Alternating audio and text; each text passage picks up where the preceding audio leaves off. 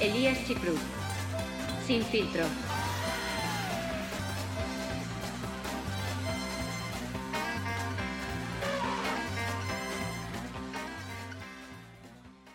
Javier Atilano, mi querido hermano del alma. Javibi, como te conocen en TikTok millones de personas. Es como mi alter ego. Tu alter ego es Javibi, como te conocen todos.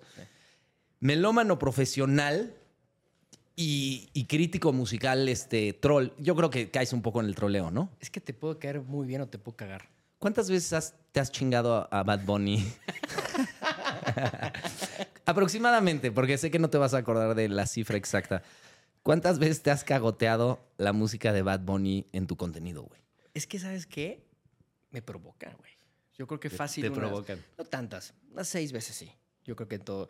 A ver, llevo poco también en, en- en redes, en cuestión, o sea, cuestión activa como melómano crítico eh, musical, que ojo, yo sí tengo una pasión por la música desde muy, muy niño, porque hay muchos que dicen melómanos, pero no escuchan lo- el top 5 sí, sí, de sí, top de- 10 de de 97.7, güey, sí. Güey, qué buena, no, güey. O sea, sí es algo que, que, me- que yo siento y lo quiero transmitir a las nuevas generaciones de lo que esa nostalgia, ¿no? Pero bueno, hablando de lo que Ahorita llegamos, diciendo, ahorita llegamos ahorita al llegamos punto de la nostalgia, pero... Pero de Bad Bunny yo creo como unas 5 o 6 veces. Bueno, De hecho, del reggaetón 10 mil. al, al reggaetón si te lo chingas, yo sin creo, duda, güey. cada sí. semana tres veces. No, no, no, no, Le he bajado mucho porque sí también, ¿sabes qué? ¿Qué pasó con eso? Es que eh, muchísima gente sí le encanta ese género, güey. Y cuando ve mis, mis, mis críticas y me dice, Claro. oye, güey, no seas mamón, ya bájale. De huevo". ¿Por qué te, güey, ¿por qué te molesta? Porque sí me he dado cuenta, obviamente, yo he, seguido tu contenido desde el principio, güey.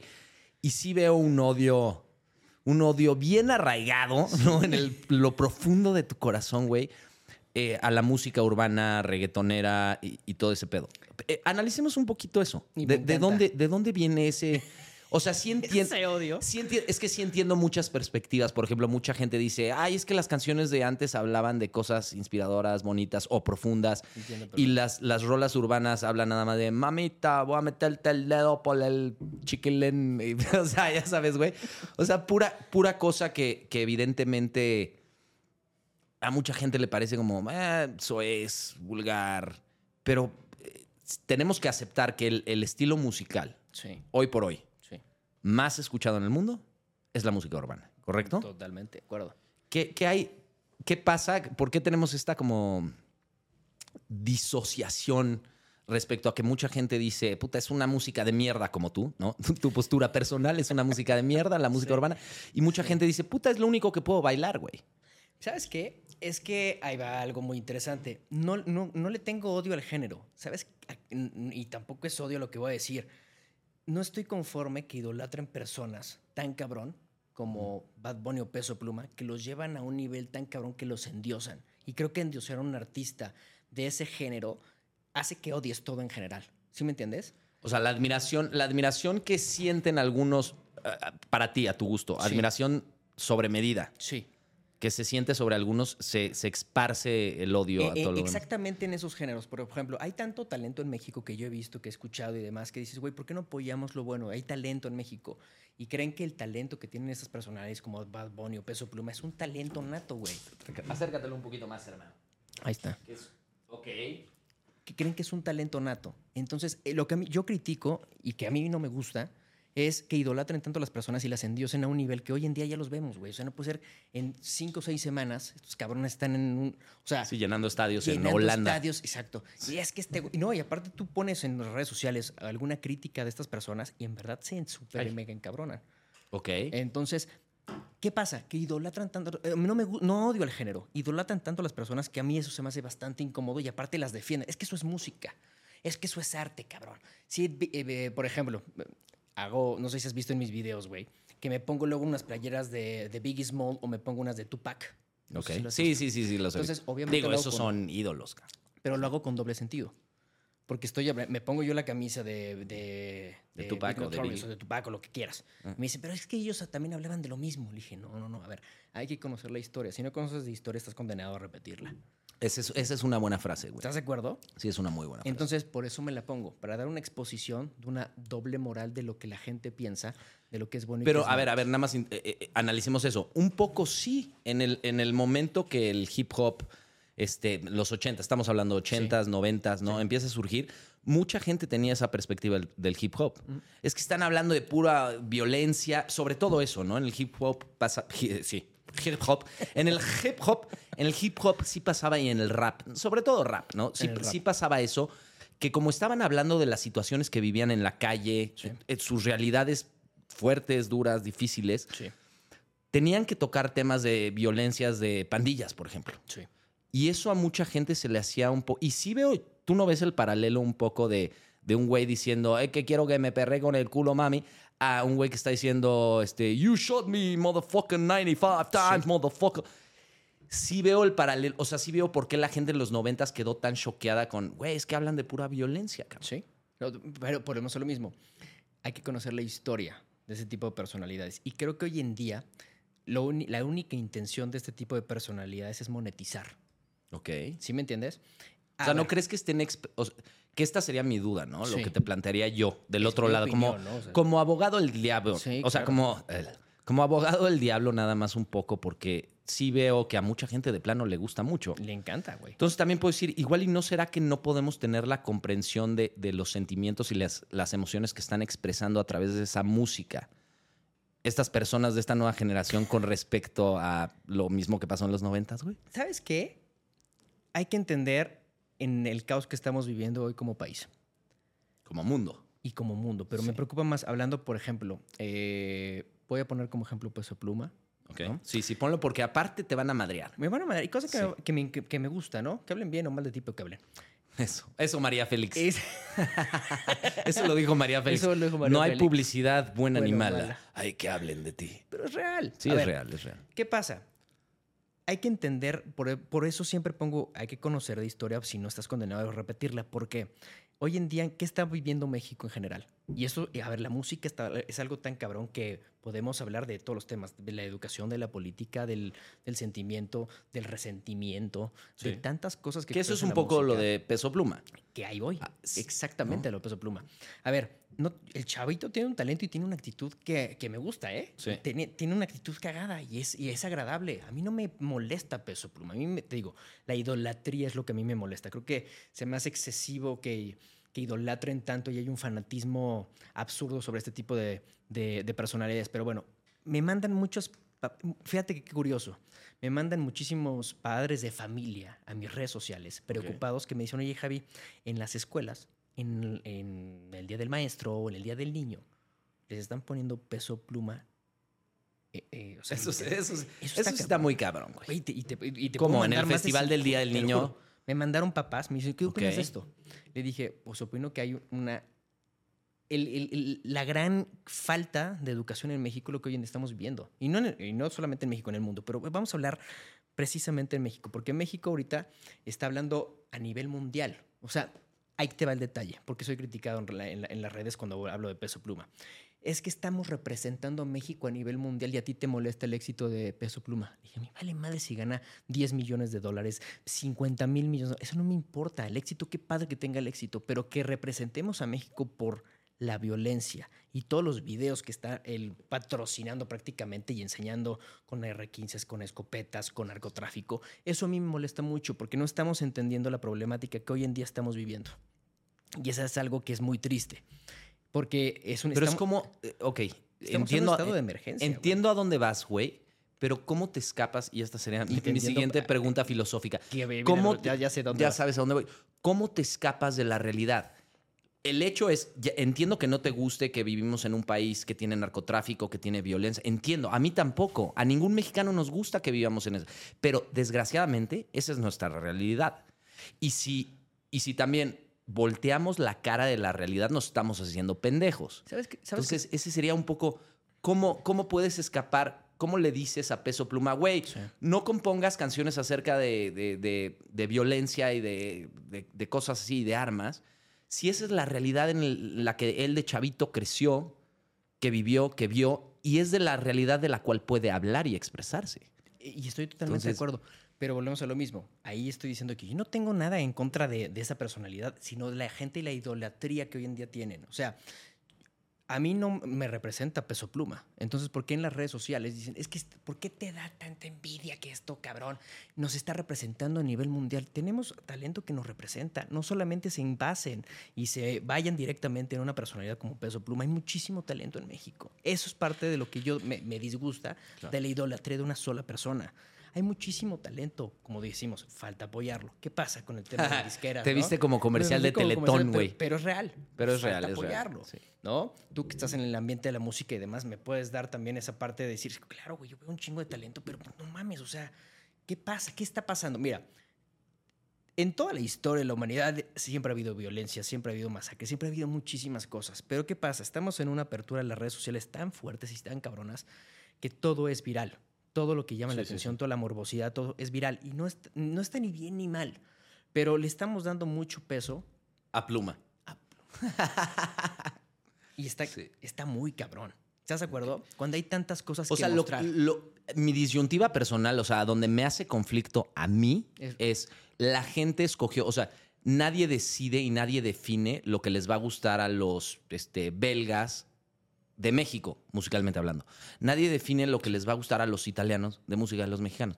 Entonces, siento que es un fenómeno orgánico, natural, espontáneo, que sucedió. Pegó por, por algo, prendió peso pluma más versus cualquier otra banda que me digas, güey, pero es que ¿por qué no apoyamos más a Zoé o, o a alguien que haga según nosotros, según nuestro gusto? Ya alguien? ni hablan de Bad Bunny, cabrón. Le pusieron a Jenner, literal, para que llame más la Ah, sí, sí, un atención. de- sí. Está muy cabrón el tema. ¿Sabes qué pasa? Que vivimos en una mercadotecnia tan profunda, tan desechable, porque yo no lo llamo orgánico. Ok. O sea, se- le estás atribuyendo el, el- el éxito de Peso Pluma, la conexión que ha generado con audiencias internacionales al marketing, güey. ¿Sabes qué? En muchas razones sí, las disqueras les conviene, es lo que más les deja. Yo tengo un video en el que digo eh, que, que estamos en una decadencia musical. Y Sí, la sí, sí. decadencia musical, y, y fue bastante viral, tiene millones de visualizaciones y la fregada. Y hay 50-50, me gusta porque hay, una de- hay un debate positivo y también negativo. Claro.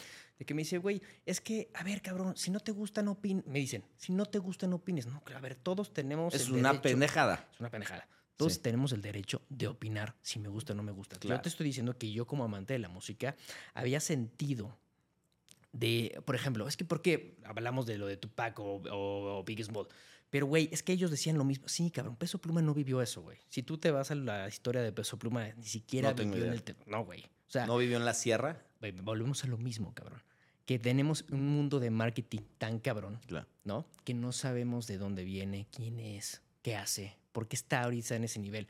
A ver, si sabías que la mamá de Tupac era la, la literal, la líder de, lo, de Ah, los, claro, de sí, los sí, sí, Pumas, sí, este, de los Black Panteras eh, los- negras, eh, que le daba todos los derechos a los negros. Sí, sí, sí, sí. Güey, qué Bueno, importante. es- a ver, digo, aclaremos algo. Si vamos a hablar de ese, que era una especie, no quiero decir secta porque no era una secta, era una, era una especie de grupo social de activistas. Era un Sí. eh, de los 60, De los 70, 60s, ¿correcto? 60, finales de los 60. Las Panteras Negras. Sí. Pero tenían tácticas muy violentas. O sea, sí eran tácticas agresivas para, para promover su causa. Que entiendo, en ese momento en el que había mucha opresión hacia la, hacia la raza afroamericana en Estados Unidos, Sí. tenía un sentido de ser. Y entonces entiendo que la mamá de Tupac era activista y me imagino que eso se le permeó a su personalidad y así era Tupac. Así es. Y acabó muriendo, ¿cómo? Igual, de la misma manera que todos los Por la mismos violencia, correcto. Y como todos Exactamente. los ¿no? Igual que Big Small y, la, el- y ahora sí que el conflicto interno entre pandillas, ¿no? De Los Ángeles con Miami, con Nueva York, o sea, pero volvemos a lo mismo, o sea, entiendo esta dinámica de, de opresión a, lo- a los afroamericanos y la, y la expresión que ellos tomaban como la mamá de Tupac y después expre a ver, algo, algo interesante, Tupac estudió artes. Claro. Era un güey bastante sí. inteligente, era un güey que le encantaba todo, era muy culto. Y quiso darle una, igual que Big Notorious y como muchísimas personas más en el rap, en, el- en- en- el mundo y como el hip hop, quiere- quisieron darle una identidad a donde ellos no se sentían identificados. Y pasa lo mismo con Peso Pluma. Pero te digo, no estoy enojado con el género, no estoy enojado con el artista. De hecho, sí admiro en mucha parte el artista que haya logrado eso. No cualquiera lo hace, güey. Realmente hay que tener una actitud, una pasión también, ¿no? Porque hay que tener pasión para lo que haces, ¿no? Para llegar hasta donde estás. Pero el tema es la idolatría. Y creo que a lo mejor eh, no me he dado a entender o explicar en mis videos de que no es que odie el género, no odio al artista, odio la idolatría. Y creo que hoy en día tenemos cosas más interesantes que puedan admirar en la música. En Claro. a- a- a Pero no México depende, güey, este es mi punto, Javier. Sí. ¿No depende la idolatría de la gente? Sí, claro, totalmente. Pero ¿tú Entonces, crees que la ¿cómo- idolatría es buena? Ya, depende. O sea, de- ¿En que- qué? que- creo. Digo, no, no puedes. La idolatría en, en 100% no puede ser eh, real porque cuando tú pones en un pedestal a alguien, como te acuerdas de la rola esa de, de Shawn Mendes y de Justin Bieber, Claro. la de me pones en un pedestal y luego me quieres tirar. Sí. Si te fijas, eso es como una tendencia humana. Sí. Tendemos a querer poner en un pedestal a la gente para luego tirarlos y verlos renacer.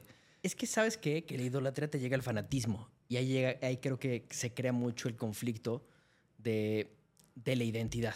No sé si me di a entender. La idolatría crea el conflicto. de- ¿En qué aspecto? No, hermano. Profundiza, por favor, en A ese ver. pensamiento. Yo creo que hay tanta idolatría a un ser, a, tan- a una imagen, a una religión, que llega a un fanatismo, ¿no? Y llega Ah, una claro.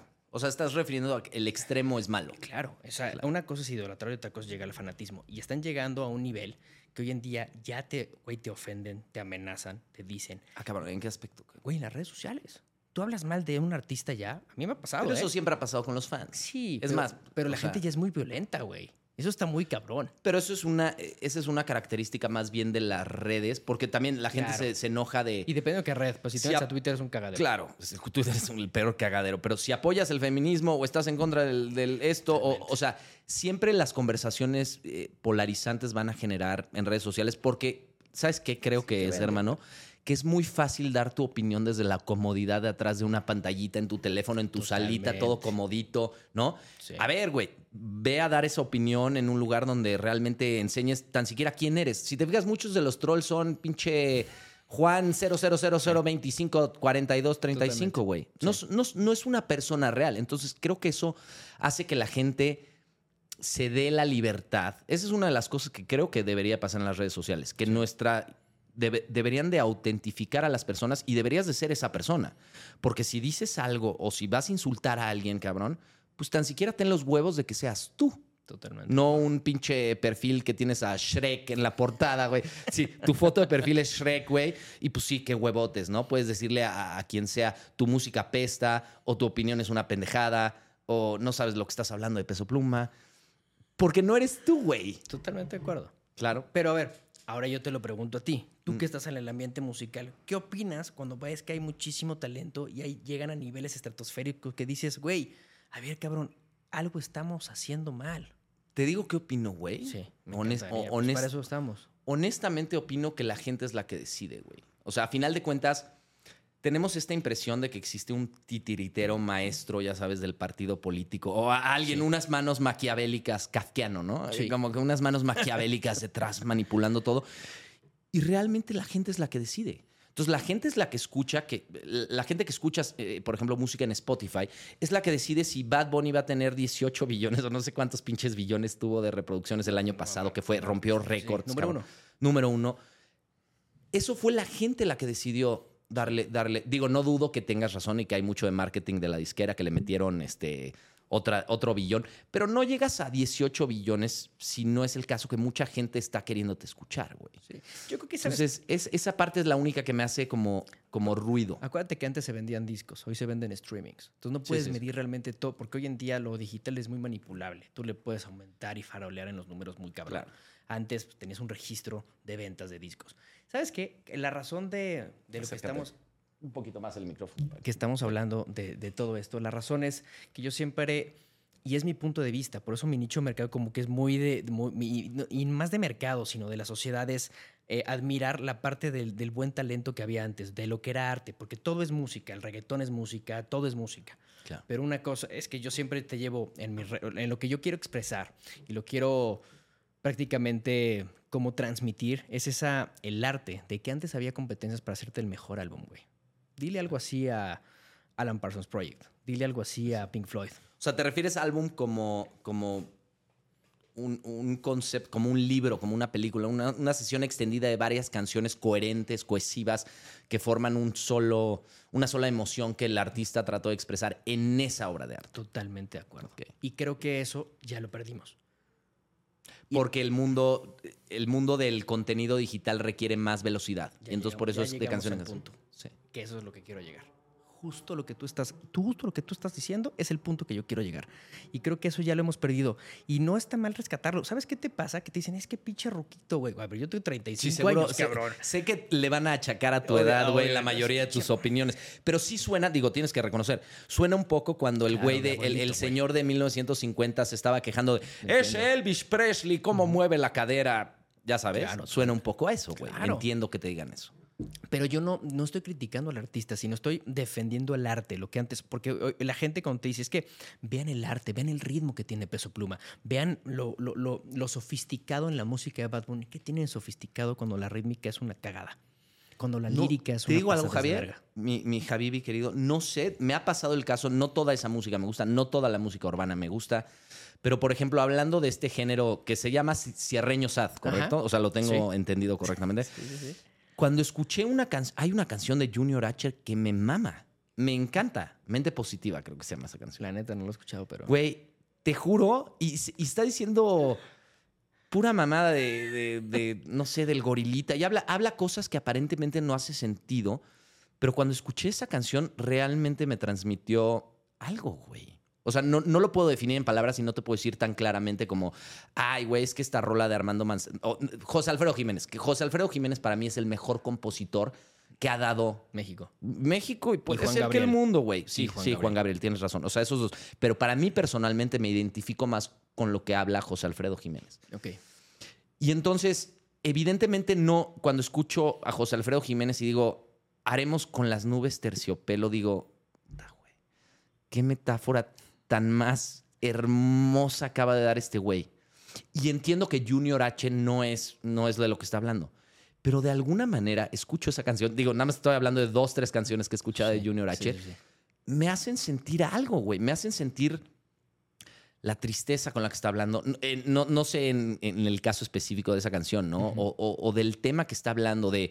En esa canción de Mente Positiva creo que está hablando un poco de, de sentirte chingón contigo mismo cuando logras cosas para hacer para tus... o, eh, o sea, logras cosas Sí. materiales que puedes darle a tus amigos o a tu familia.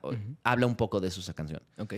Y entonces entiendo en alguien que venga de un, de, un- de un, este, lugar socioeconómico muy malo, Sí. el orgullo que debe de ser, cabrón, decir, puta, le compré este coche a mi mamá chingoncísimo, o le compré a, mi, a mis papás esta casa, cabrón. Y un poco a veces siento que es lo que expresan. El, el- orgullo que les hace sentir llegar a un lugar donde pueden derramar ese éxito en, en sus seres queridos. No sé, eso es lo que me hace sentir a mí. Entonces, por eso no te estoy diciendo en todas las canciones, porque evidentemente tienes razón. Mu- muchas probablemente, como todo el arte, ¿no? Hay, tienes que tirar a arte y los mejores artistas, estábamos hablando hace rato de Bowie, y Sí. los mejores artistas tienen fallas. O sea, Bueno. es claro. como, el arte es como un... Nadie es perfecto. Exacto. Y el arte es como un gran blanco, si te fijas. Totalmente. Que, Sí. es- que hay detalles perfectos e imperfectos. Y a veces le pegas al centro, güey. Y a veces matas a un venado, cabrón. Totalmente. Entonces- y de eso se trata. ¿Estás de acuerdo? Sí. A ver, yo no estoy diciendo que toda la música del reggaetón sea mala. En general, lo que es viral está totalmente. A mí se me hace que de cagada, güey. O sea, ponte ahorita una letra de número uno y escucha la lírica y el ritmo. Es una cagada. No te estoy diciendo que a lo mejor en el álbum hay dos que tres canciones que dices, güey, ¿sabes qué? Llenan el alma. Sí transmiten algo. No y, y no está bien y no está mal. Simplemente ponemos a lo mismo. Te digo, es la idolatría. Yo lo que quiero prácticamente dar a entender y dar a estas nuevas generaciones es lo que realmente viene a dar la música en el mundo. ¿Qué quieres transmitir? ¿Cómo se hace? Es- Es lo que hablábamos hace rato.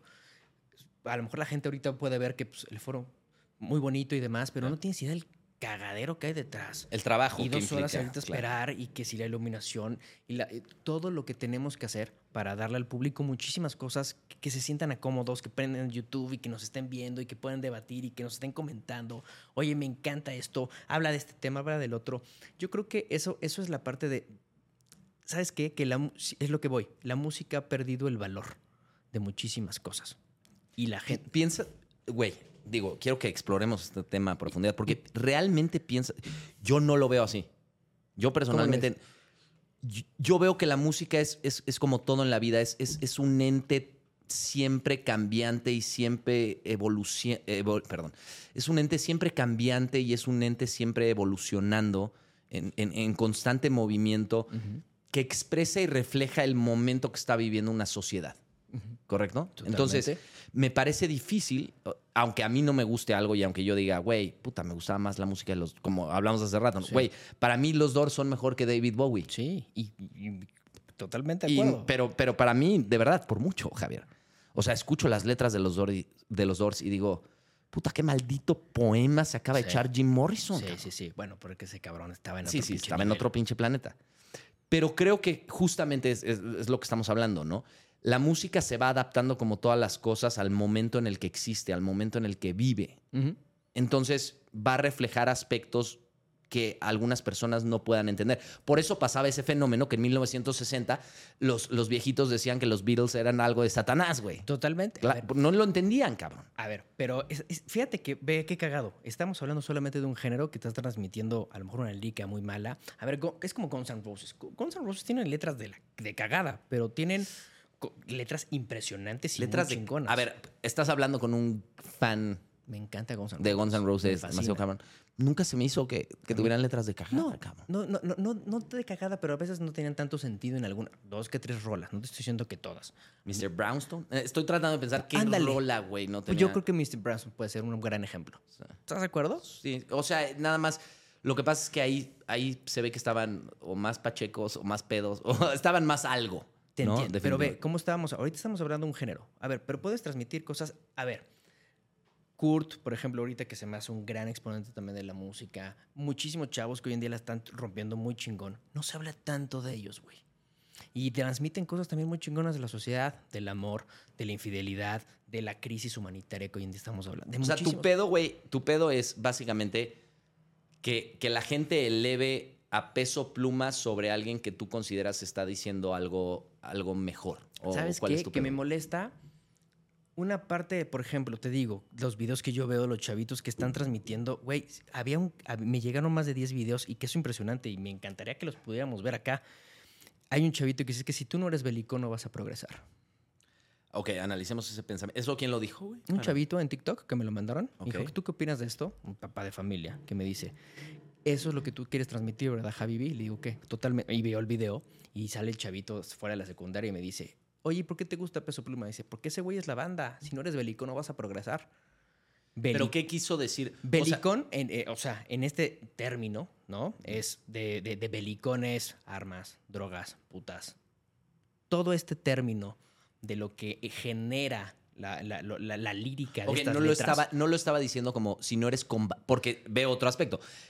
Sería coherente decir, si no eres combatiente en esta vida, y eso estoy de acuerdo con ese Sí, pensamiento. pero ya si no eres yendo muy romántico. Ok. Belicón en el término ahora sí es del viendo muy regional Armando mexicano. Manzanero. Sí, y me gusta. Pero si te estás viendo muy en el regional mexicano, güey, está. Está muy cabrón, güey. Y eso es... O sea, ¿crees? A ver, na- nada más para, para eh, entrar, porque quiero entrar en tu psicología respecto a, a tu odio, güey.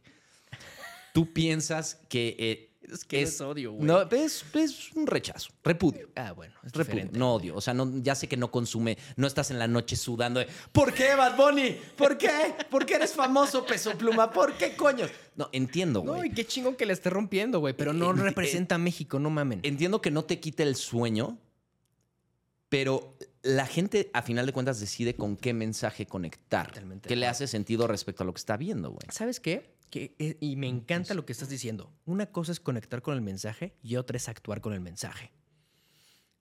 Qué cabrón está eso. A Pero ver, tú crees, a ver, y aquí es el asunto. ¿Tú crees que la gente, porque Peso Pluma diga, tienes que ir a la sierra y agarrarte a metrallatazos, ¿cómo se diría esa palabra? A metrallazos. Ah, sí, sí, sí, a. A metrallatazos o metrallazos, a todo, metrallatazos, suena. A metrallatazos a, A todo mundo. plumazos. Es a plumazos a todo mundo. ¿Tú crees que porque lo escucha es como decir que alguien por ver la película de Spider-Man se va a aventar de un No, edificio, güey? Totalmente de acuerdo. Y obviamente también entro yo en ese mismo razonamiento y en esa misma, en ese mismo pensamiento de, oye, güey, pero no mames, a ver, yo no, yo, a mí me gusta esa música y yo me dedico y soy papá eh, eh, y, y- y ama de casa y, y yo no soy un delincuente si yo escucho eso, no, güey. A ver, vo- volvemos, muy- volve- volvemos a lo mismo, güey.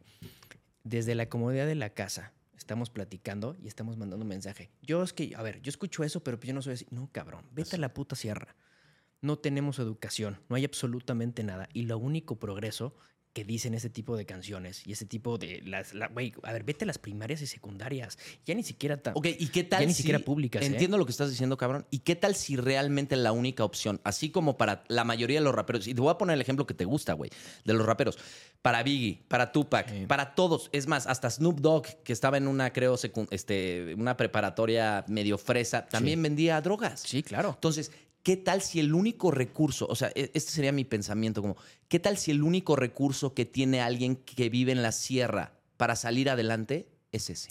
Por eso yo digo que las redes sociales y lo que estamos haciendo ahorita nosotros es ese tipo de expansión de, de expresión de que está mal lo que está haciendo. Por eso podemos amplificación, llamar- de ¿no? amplificación. Por eso te digo que la amplificación, las redes sociales, la idolatría y llevarlo a un top muy cabrón, eso dice, oye, ¿y si este cabrón se está fumando un porro en la mañana, yo me levanto en la mañana y me echo un porro y eso, o sea, eso es, no, a ver, cabrón, lo toman como ejemplo, la gente lo toma como ejemplo de ese tipo de sociedades que dicen, este cabrón la armó porque se forjó un churro en la mañana, Claro. se echó un shot de, de, de whisky, se fue a balear y se fue a mercadear y después regresó con un chingo Yo quiero ser ese güey.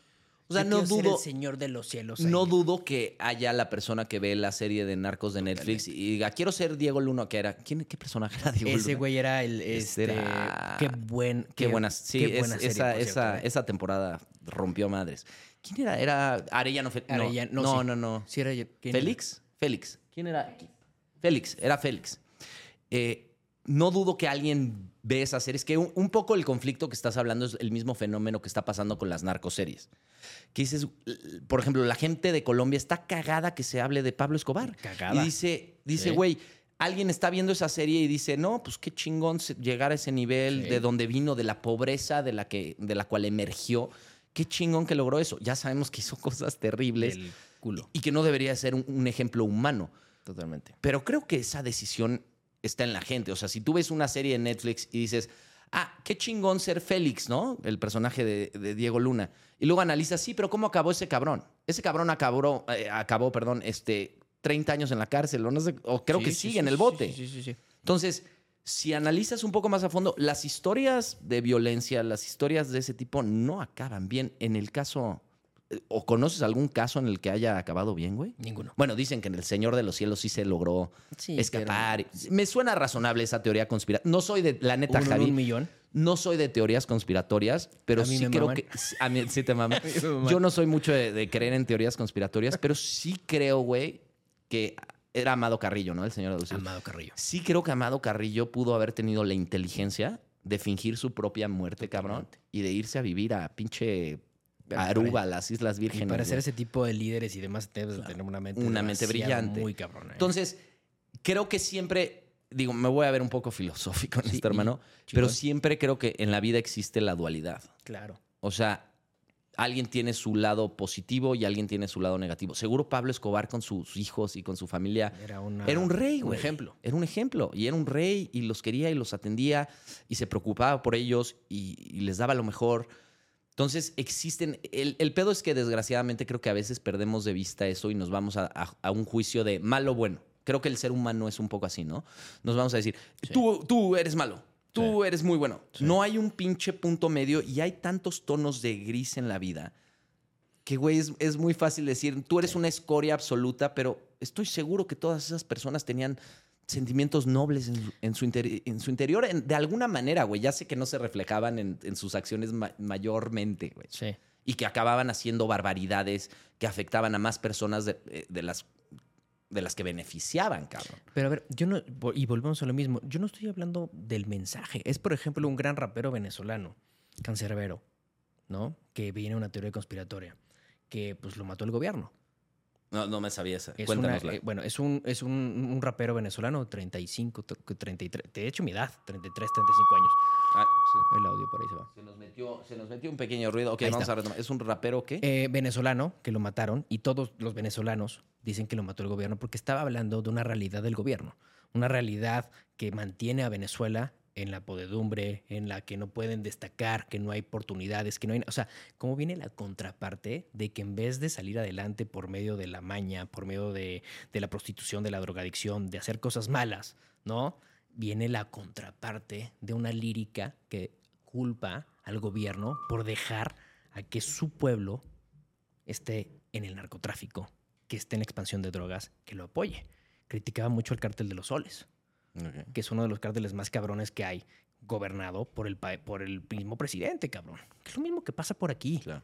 Entonces, creo que también hasta el mismo gobierno, y los mismos gobiernos lo utilizan hasta para forma de decir, ¿sabes qué? Si esto es viral, háganlo y expándanlo, porque tenemos muchísimos distractores hoy en día y tenemos mucho cagadero y sirve esto como de Distractor. distractor. Pero ¿por qué? A ver, nada más retomando la historia de este rapero venezolano, que la neta yo no me sabía esa.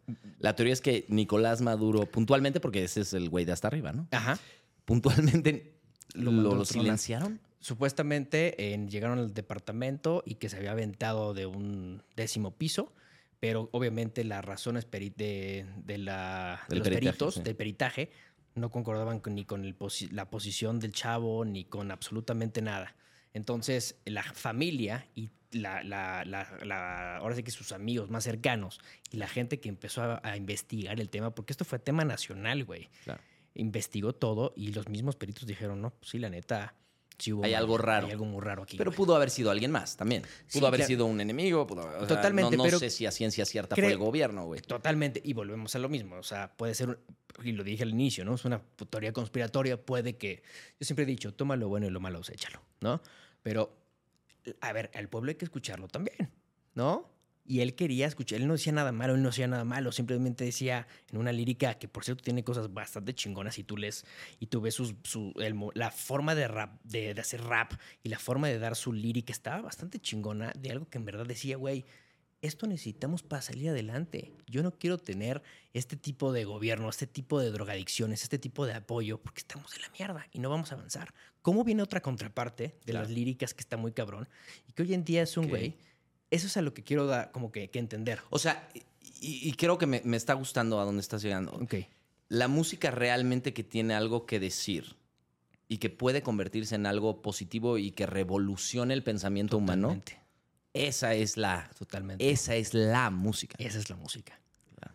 Porque ahorita la música y el ser humano está en forma de involución. No estamos evolucionando. Tú acabas de decirme, es que todo se evoluciona. Claro, todo evoluciona.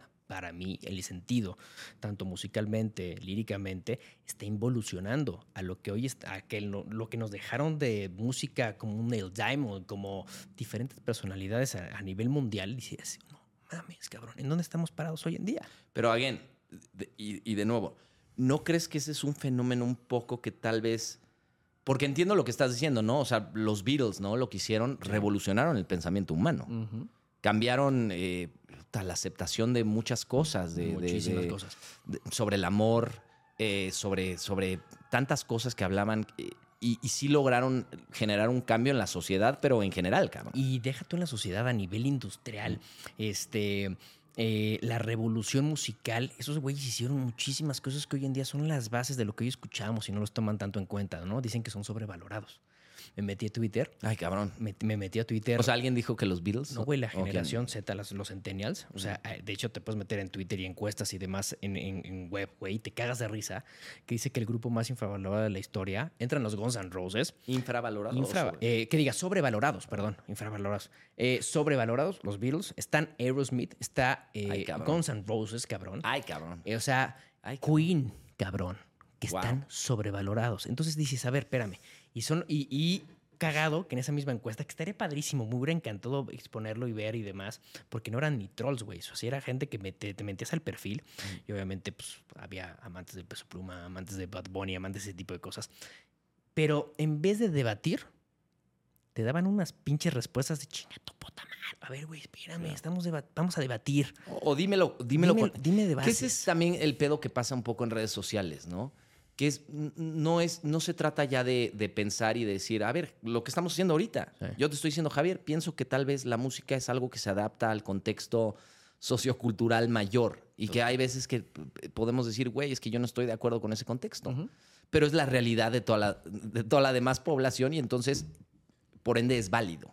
Totalmente válido. Pero, pero también en- lo que estás diciendo es cierto. Cuando alguien dice eh, Aerosmith es una mierda porque chingas a tu madre, es como, ay, ¿qué argumento es ese, güey? Y sabes qué? Que eso, güey, está muy cagado porque esto nos lleva también hasta la política.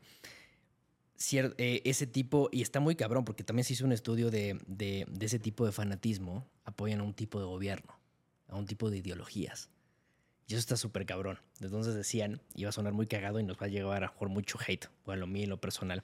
Que los- Échatelo. Que los votantes de Morena, ¿no? Ah. ¿No? Que, que siempre decían, "Ah, pinche chayotero, pero que nunca te quejaste cuando Calderón estaba este, gobernando. Claro. Porque yo tenía seis años, pendejo, no mames, claro, ¿no? claro. Ese tipo de, de- que esas mismas respuestas son la gente que da las mismas respuestas en nivel musical, ¿no? Y que por ende, entonces buscaban ese tipo de escapes del nivel de, de degradación social. Claro. Ese tipo de personas votaban por ese tipo pues, de... Y seguramente los güeyes que están... te- eh, Esto es lo cagado de redes sociales. Generalmente la gente que opina acerca de algo no tiene puta idea de lo que está hablando. Totalmente de acuerdo. O sea, ni siquiera ha escuchado el catálogo completo de Guns N' Roses como para saber si eran una mierda o no. Nada más está diciendo, no, güey, es que si no es Bad Bunny o no es Peso Pluma o no es este, no sé, está- decían que los Beatles eran, eran sobrevalorados por la sobreexposición que tenían. Pero que, a ver, le dije, pues, ¿sabes la historia de los Beatles? ¿Sabes lo que revolucionaron? Ellos empezaron eh, el tema de conciertos en estadios, eh, todo el tema de audición y la reproducción. O sea, ¿tienes idea de lo que llegaron, de lo que hicieron? ¿O solamente hablas por pendejadas? O, por ejemplo, de, de, de Slash. Que qué le veían a Slash, que tocaba de la verga. Que todo el mismo sonido era igual en todo. Le dije, güey, si tocas mejor que Slash, te hago un video. Claro. ¿Estás de acuerdo? Entonces yo creo que eh, van- volvemos a lo ¿Sabes mismo. qué? Hay, Creo que, también hay hay que recordarles el valor. Y hay un fenómeno psicológico que el otro día escuché, quiero compartirlo contigo y con todos los que nos están escuchando. Sí. porque me pareció bastante interesante. Decía, no me acuerdo quién fue, si un psicólogo, un, un pensador, no sé, pero el pensamiento era muy interesante. Decía, el problema de esta época es que antes, eh, para recibir eh, validación o para expresar quién eras, tenías que hacer acciones. Y hoy en día tienes que expresar opiniones. Entonces, por eso la gente bueno. siente, sí, está bueno, porque entonces por eso inmediatamente la gente siente que tiene que tener una opinión de puto todo en la vida. Entonces, y como es tan fácil dar tu opinión, eh, se está convirtiendo en una, una cuestión muy bizarra porque realmente tu identidad no, no se relaciona a tus acciones como antes. Tu identidad se relaciona a tu opinión. Y entonces eso causa que la gente sienta la verdadera necesidad de emitir una opinión, aunque no sepa de lo que está hablando, porque eso representa su identidad. Es como decir, yo estoy del lado de los buenos, los que están a favor, en contra del aborto, ¿no? Entonces dicen, voy a poner esta banderita y voy a decir en Instagram, yo estoy en contra, una vida es una vida. Sí, totalmente. Y, y- y es un tema que no saben, que, que no deberían de estar opinando realmente, porque no entienden, porque no conocen. Justo. Totalmente. Y lo güey. hacen porque, porque dicen, es que si no doy mi opinión en redes sociales, que creo que es lo nefasto que está pasando, si no doy mi opinión Vamos muy de bien lo ahí, que digo vamos y- bien encaminados. Sí. si no doy mi opinión y no digo lo que, por, por lo que represento, ¿no? Eh, ¿Dónde está mi, No mi valgo. apoyo? No valgo nada, cabrón. ¿Sabes qué? Que yo, por eso, lo que yo opino y lo que expreso en todos los videos y demás, precisamente llegamos a ese punto, porque vamos de lo general a lo particular, güey. Estamos llegando a temas que, por ejemplo, las últimas generaciones no encuentran una identidad y se refugian en cualquier tipo de pendejadas. Ve, güey, lo no binario, los binarios, o sea, hay tantas... Eso es otro tema. Yo sé, pero a ver, sea, porque- quiero que, pero que, quiero que me entiendas, ¿no? O sea, A ver, ajá. eh, o sea, va, mucho la representación de que no saben qué hacer, no saben, no se conocen, tienen una falta de identidad. Hay una generación de odio en la red. Güey, abres una red social y el 90% es odio. ¿Por qué? Pero ¿no crees que eso es un poco naturaleza humana? Total, sí, pero también educación. Y yo creo que para, para ver, también como tú estás diciendo, para poder opinar, creo que también estaría bueno, ¿no? Hasta para pasar ciertos filtros, güey. O sea, no mames. Sí, sí, que te eches un artículo. güey. Échate un artículo, cabrón. Mira, está padre que opines. Todos podemos opinar, pero mínimo investiga un poquito de lo que hay más atrás. ¿Qué hicieron? ¿Por qué llegaron ahí a donde están antes? El peor es que la gente también, güey, si te fijas, mi Javi, no quieren soltar sus opiniones porque sienten que sus opiniones. Again, un, un poco lo que te está diciendo, ¿no? Como mi opinión es mi identidad, si pierdo mi opinión, ¿qué pierdo? Mi identidad. Todo. Pierdo todo, pierdo quién soy. Entonces, entiendo el, el fenómeno. está de la eh, verga. eh, está de la, sí, está de la chingada, pero entiendo por qué el ser humano, si le, es como alguien que pertenece a una secta, a una religión. Le quitas, le quitas la creencia y entonces se sienten desnudos, sienten que no tienen nada y se pierden. Entonces, por eso la gente, creo que el ser humano específicamente siente esta necesidad de tener una identidad, de representar algo, de apoyar algo, de creer en algo, de, de- de defender. Sobre todo es eso, ¿eh? porque el hate es, si te fijas, todo lo que me hablaste ahorita hace rato de... Sí. Estaban criticando a alguien por defender a, a otro artista, ¿Y qué cabrón? ¿correcto? Sí. Entonces, el que yo defienda a este, a este músico significa que le tengo que tirar, que es- ese pensamiento no lo entiendo, es un, pensamiento idiota, ¿no? sí. De, para, para apoyar a Bad Bunny tengo que tirarle mierda a los Beatles. Justo. ¿Qué razonamiento es ese, cabrón? Totalmente. Eso es a lo que tenemos que llegar también. A ver, vamos a opinar chingón, güey. A ver, yo no estoy diciendo, a ver, no es que ni hable ni mal ni bien de él, simplemente a mí no me gusta, ¿no? Y si no te gusta mi contenido o no te gusta la- este tipo de música, me sigas, O no me escuches, No claro. me escuches, claro, es muy fácil, pero no hables mierda, cabrón. Eso es algo que no entiendo, fíjate, me pasó un poco con el podcast, ¿no, güey? O sea, creo que le pasa a todos los A con- todo, a todos los creadores de contenido en algún punto. Y es divertido. Eh, es divertido. No A sé, veces te a, saca a de mí me, a mí me debo decir, me duele, güey. ¿Por? Por- Soy una persona sensible, creo. Y, y el, ya a veces ni leo los comentarios, la verdad. Porque el, el- el problema es que en la mente humana, hablé el otro día con, con algún invitado que tuve, güey. La razón psicológica por la cual tu cerebro le da más peso a lo negativo que lo negativo. ¿Sabes por qué sí, es? Sí, no. Es por, eh, por supervivencia. El cerebro está diseñado a poner más atención en los peligros que en, Claro. los, que en los beneficios. Entonces tenemos una tendencia a poner... un- eh, y- lo que quiero decir es, un comentario negativo creo que vale, vale aproximadamente lo que valen 100 positivos, güey. No es cabrón. mamada, eh, güey. Eso está muy cabrón. Un solo comentario que te diga, eres una pinche mierda, Habibi, eres una escoria humana y no tienes idea de lo que está hablando, tiene el mismo peso que por lo menos 50 comentarios que te están diciendo, güey, me mama tu opinión. Por eso les Yo hago creo lo 100 mismo. pinches videos de contra de, eso- de lo que odian, Tú, cabrón. tú tienes una reacción. Sí, sí, hay, hay A gente. una acción hay hay una gente- reacción, ¿no? Y hay gente que, hay gente que puede muy naturalmente. Creo que es, es, es- es un callo, ¿no? Es Sí. como una piel más gruesa que vas construyendo con el tiempo. Yo creo que nos autoprogramamos para eso, ¿no? También, a ver. eh, yo- y más ahorita, yo creo que hay que entender también en dónde estamos parados, al nivel de tecnología, las redes sociales y lo que estamos preparados. A ver, hay que saber en dónde estamos parados ahorita, que sabemos que nos va a caer hate, güey. que hay personas, a ver, Es más, aunque no seas. no venimos a caerle bien a Sí, la claro. gente. Sí, sí, sí. Venimos a dar nuestra opinión. Yo no vengo acá ahorita, eh, "Ay, es que güey, si- te gusta mi opinión del peso pluma o no, del reggaetón, y te gusta lo que yo transmito en la música, sígueme, si no, güey, Si no, no. Escuché la opinión más inteligente que también, güey. Te la- creo que te, te- te va a mamar este pensamiento. Ajá. Pero es- lo que decía ese güey, que no me acuerdo otra vez quién, de quién, a quién lo escuché, pero una persona que se toma el tiempo de dejar un comentario negativo cuando lo lógico sería, güey, si algo no te gusta lo que estás haciendo tú, quítalo, pendejo. totalmente. Eh, de- tú controlas tu Sí. Dedito, güey. no me gusta le, ya, aprieta- güey. le aprietas el tachecito, güey. Te sales a la chingada y te vas a otro lado. Pero no, ellos deciden ver todo. Esto es lo paradójico, güey. Deciden chingarse todo eso, Todo comerse, comerse Toda toda, la mierda. güey, que, no, que según ellos de- Bruce, detestan. Exacto. Para de comer mierda, Sí, hermano. Deciden tragarse toda la mierda. Y luego, espérate, todavía después de que se tragan la mierda, se toman la molestia, güey, de teclear, porque es una molestia, es un impedimento. Claro, Tienes que teclear. Javi, Javibi, creo que lo que dijiste es una pendejada, güey. Cualquier, el, el pensamiento que decía este cuate era, cualquier persona que se tome ese tiempo es una persona miserable, güey, en esencia. Wow. Qué chingón está eso.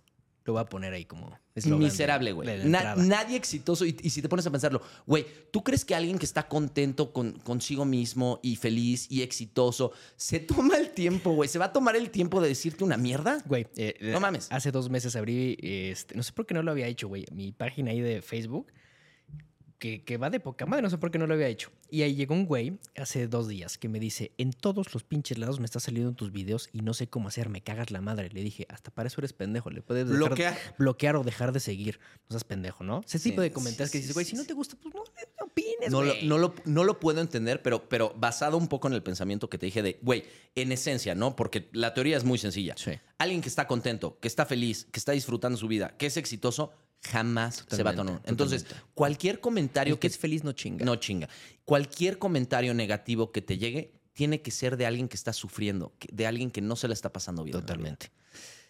Y Es te- triste, güey. es triste. Y ahí va parte del razonamiento que nosotros y de, y de la opinión que estamos diciendo. Entonces, ¿cuánta gente y de las opiniones que nosotros recibimos, ¿no? Que puede ser, no sé, a lo mejor 90%, 50%, no sé, no, cosa que nos vale madre.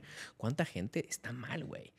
¿No? De, de- de- de- de que tiene una, o sea, está enferma de, de escupir mierdas y decir, güey, estás de la verga, ¿no? Sí, sí, Pero Bueno, yo creo que, eh, y volvemos a lo mismo, hay que apreciar el arte, hay diferente tipo de arte, ¿no? A mí me puede gustar a lo mejor un pinche Van Gogh, ti te puede gustar un Banksy, ¿no? ¿Qué es eso? ¿Qué es, qué- qué es un poco el tema a donde nos lleva un poco Claro. esto de los gustos musicales? Sí.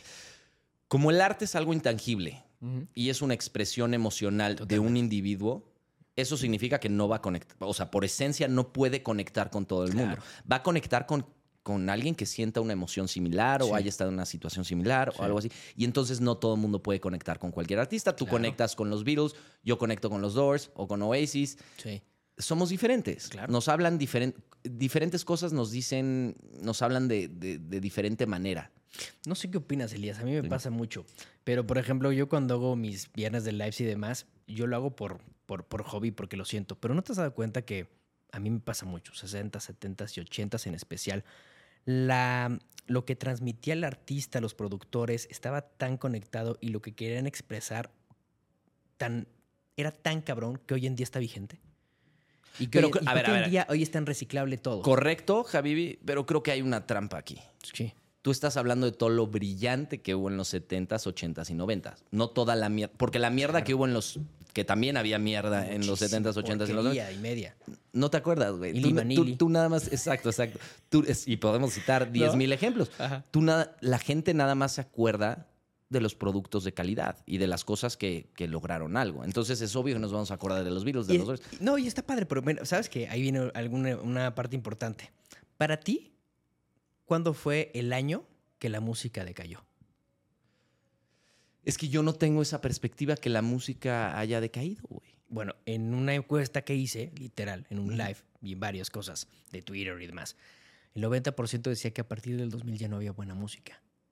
Y Hmm. hay de todo. O sea, Y sí hubo buena música. muy buena música. Yo creo que hasta el buena. 2010. Porque ya después que ¿Tú siento como... Sí, y creo que de...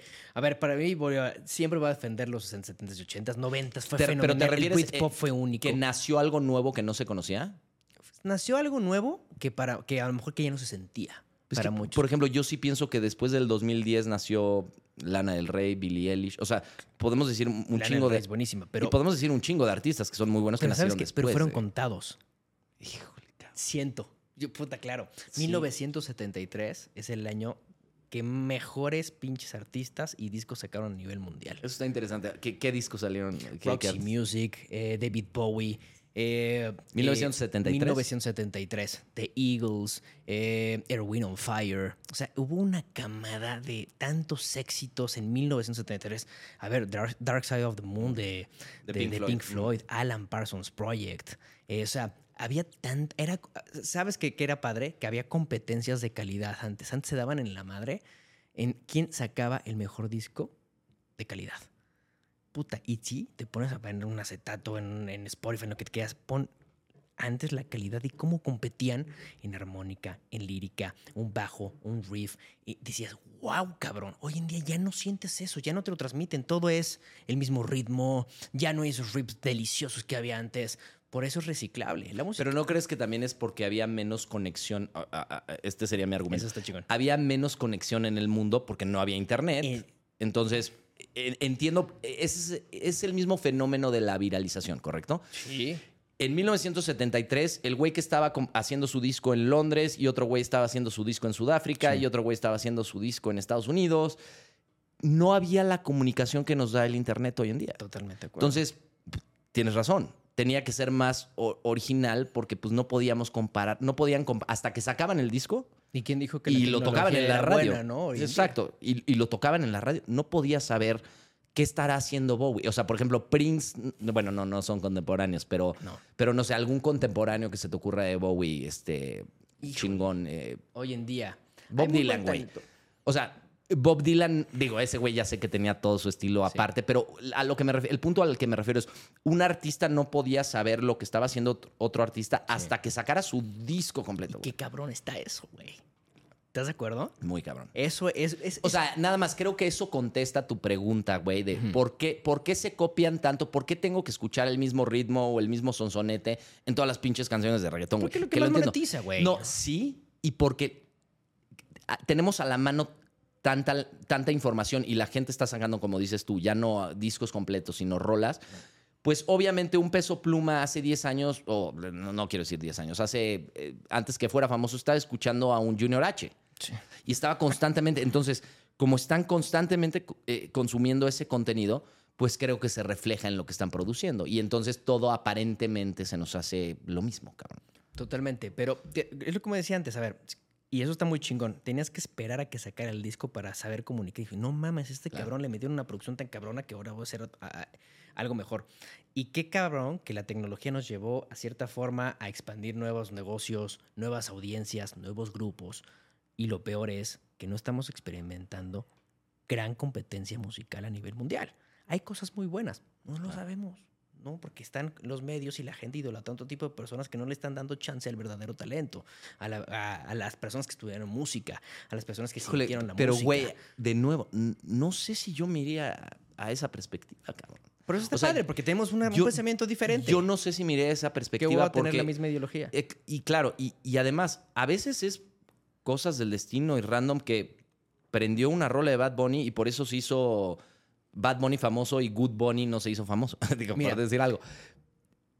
El público es a final de cuentas quien determina eso. Totalmente. Entonces, no, no.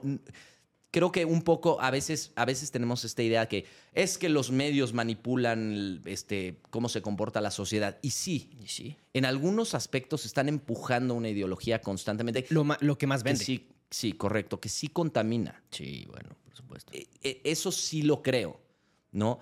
Pero, pero de eso a, a- a decir, ah, es que no entiendo, no quiero aceptar más bien, no, no quiero aceptar. ¿Por qué algo que yo pienso que tiene mayor calidad es menos popular que algo que pienso que tiene menor calidad? Que es el Totalmente. pensamiento puntual que estás diciendo. Sí, sí, sí, sí, sí. Y creo que no, no, no puedes decir es enteramente por, por cuestión de una manipulación. Ma- Básicamente lo que estás diciendo es, hay mano negra. Sí. En algunas cosas sí. Ah, perdón, mano afroamericana. Pero en algunas cosas sí, ¿no? O sea, en algunas cosas sí, güey, pero en, en- en otras como la música, que pero sí, ya estamos hablando ahorita de música y de arte. de música y de arte, ¿no? Y sí creo que tienes razón. Hay veces que dices, güey, un artista se hizo, y de cualquier tipo de arte, no nos, no nos tenemos que necesariamente fijar solo en la música. Este artista se hizo famoso porque Televisa o TV Azteca o, ya sabes, cualquier pinche medio grande lo apoyó y lo apoyó y lo apoyó. Yo siento que a veces más bien los medios no tienen otra opción que agarrarse de la narrativa popular. Déjame explicarte ese pensamiento si, si el- la narrativa popular es que todos tenemos que tener diferentes pronombres y diferentes, este, no sé, cual- como te quieras definir, ¿no? En la vida. Si, si el medio está viendo que la sociedad. Lo que pasó un poco, ¿viste lo que pasó con un, un, influ- un influencer? sí es un influencer transexual, Dylan. Puta, se llama Dylan. No sé cómo se llama, Dylan algo. Ni idea, Pero hubo un pedote en Estados Unidos porque viste que lo agarraron, lo agarraron para una campaña de una cerveza Sí. y lo agarraron para una, una campaña del- de, de Cotex o de Tampax o de algún tipo de producto que es exclusivamente para mujeres. Sí. Y la sociedad norteamericana, güey, se enardeció. Y, y creo que un poco justificadamente, porque decir, de a ver, como un hombre biológico, que está bien que quiera ser mujer, pero como un hombre biológico está diciéndome que Tampax es el mejor producto cuando no tiene vagina para colocarse el Tampax, cabrón? Pero tú no crees en las teorías conspiratorias, pero es parte de la agenda. No, no, a, a lo que voy es, creo que la persona tonta de esa marca de, de tampones o de cerveza tomó esa decisión basándose en lo que veía de la sociedad. Entonces, como la narrativa que está famosa en Twitter o la narrativa que está famosa en TikTok es la que está teniendo relevancia, está teniendo likes y está teniendo views, la gente dice, los medios, los medios creo que lo que, los medios son repetidores, güey. Los medios lo que dicen es, ah, si esta es la narrativa que le está gustando, lo que decía Azcárraga, ¿te acuerdas un poco del Tigre Sí, Azcárraga, sí, el original? Lo que decía es, al pueblo lo que quiera, ¿no? Así o al lo que pueblo pida. lo que pida. Exacto, esa era, Sí. esa era la frase del Tigre. Azcárraga. Al pueblo lo que pida. Y creo que eso resume muy bien en una sola oración cómo se comportan los medios y por qué actúan de la manera que actúan y por qué quieren empujar la narrativa que quieren empujar. La finalidad, y aparte de- del mercadólogo que tú me estás comentando que hizo eso, pues, güey, obtuvo su éxito. Llamaron, estamos hablando. Bueno, no, él. la, la corrieron, era, era, era Sí, mujer y la corrieron. Pero de todos modos, No hablaron de si- la marca. Claro. O sea, hubo conversación. Hubo conversación Pero y hubo viralidad. Fue una conversación muy negativa, Javi. Yo sé, pero volvemos a lo mismo. Lo bueno y lo malo, pero que hablen de ti. Y las marcas siempre van a tener una contención de medios que al final del día la van a poder resolver. Pero ya hablaron de la marca. El chiste es que hoy en día es que salgas, que seas un tema de conversación a nivel mundial, que te des a, que te des a expresar de una cierta forma, de una forma muy pendeja o de una forma muy viral. ¿No? Pero, a ver, na- nada más para definir este pensamiento. porque tenemos dos perspectivas diferentes. Tú por un lado dices, los medios empujan lo que quieren que se haga famoso y yo digo, no, güey. Los medios empujan lo que creen que quiere la gente, cabrón. También. Yo Puede que- estar equivocado. Yo creo que, a ver, es que yo creo que los medios eh, por atrás hay muy buenos tanto mercadólogos como muy buenos negociadores y, ¿no? y muy buenos empresarios. Si no, no estuvieran ahí. La- la- tanto el- el- la música, este, ¿qué te gusta? La comida, la industria. eh, de ta- ¿Cuántas industrias hoy en día que hoy en día podemos ver hasta en, güey, lo de los perros, cabrón? O sea, esas tipo de industrias tan cabronas que... ¿Las mascotas? ¿Te? Sí, claro. O sea, de hecho... es muy Híjole, cagado. ese fenómeno está muy Eso está cagado. muy cabrón. Tienes razón. Eh, Y, y un psicólogo lo dijo muy bonito el otro día, ¿no? De que, que, que tengas a un pug en una carriola, güey. Y soy amante de los pugs, güey. O sea, yo tenía Yo un pug. Yo tenía una pug. Ya, qué... Son una, traigo. son una delicia los Sí, pugs. cabrón. son cagadísimos. Son tan feos que son, Son tan- bonitos, ¿correcto? Y son adorables. Pero el mío es precioso. Pero la idea de, de- creo que fue Jordan Peterson el que dijo eso. La idea de romantizar que un perro es un hijo, güey. esa palabra me Y, y- encanta. y ir con tu carriola. Y en la condesa lo ves, güey. Cada Sí, dos minutos pasa alguien con una carriola y su pinche chihuahua. sí, sí, sí, con su moñito y con su muñe- Y que dices, güey, entiendo que quieras mucho a tu perro. Yo he tenido perros y, y los. Bueno, uno, la, mi pug. Y la amé con el corazón. Sí. Pero de eso a que la ponga en una carriola y diga, es mi perrija, Sí, que, sí, que es el típico pensamiento, ¿no? Los, los famosos perrijos. Güey, eh, no es tu hijo, sigue siendo un perro, totalmente. Pero aunque la- lo quieras.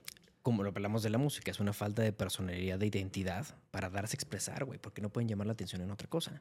Yo creo que es un, eh, la gente que tiene perrijos, o que les dice, ya sabes, perrijos, Sí, yo creo que es un vacío emocional que hay en su vida. eventualmente. O sea, un vacío porque pues no has tenido hijos. Sí. Porque en el momento, yo no, pero en el, momen- en el momento que tienes hijos, me imagino que te das, la te das cuenta de la diferencia que hay entre un, hijo y un perro, güey. Totalmente. Que come las mismas croquetas el mismo día, güey.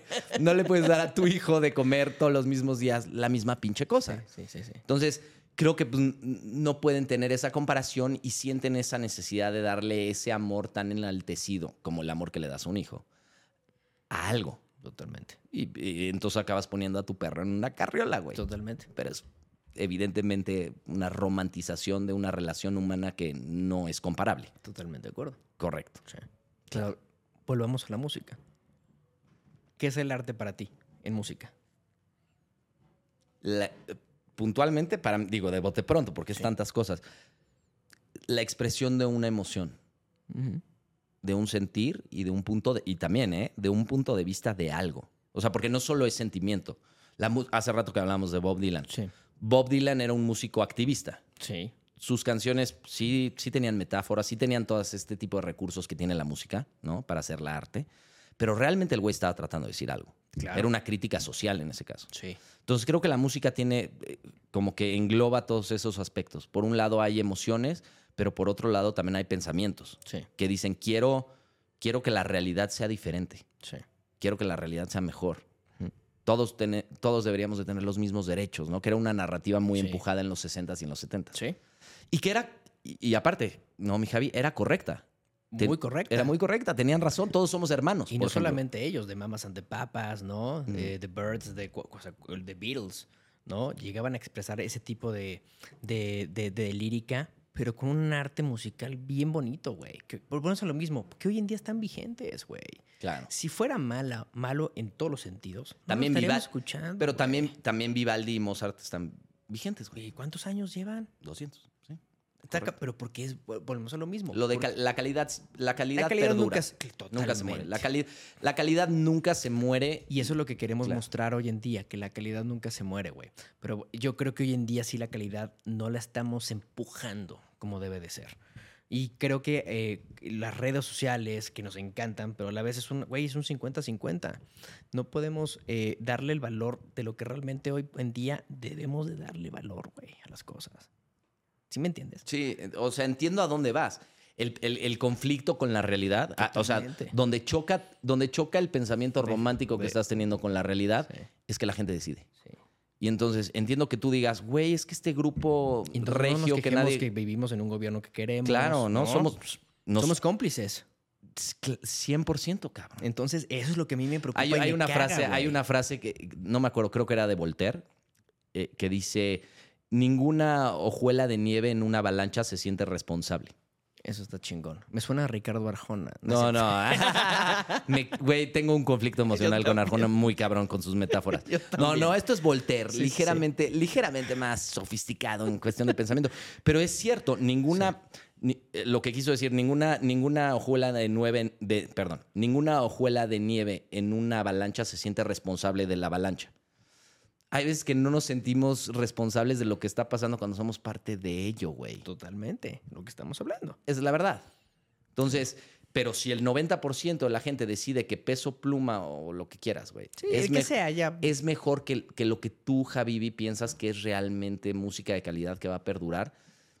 Eso lo dirá el tiempo y eso lo dirá la gente, cabrón. Sí, bueno, ya lo hemos visto en muchísimos casos que ha sido música de cagada y que ha sido eh, ni reciclable. Prácticamente, ahora sí que fundida en, en- en- en tierra, ¿no?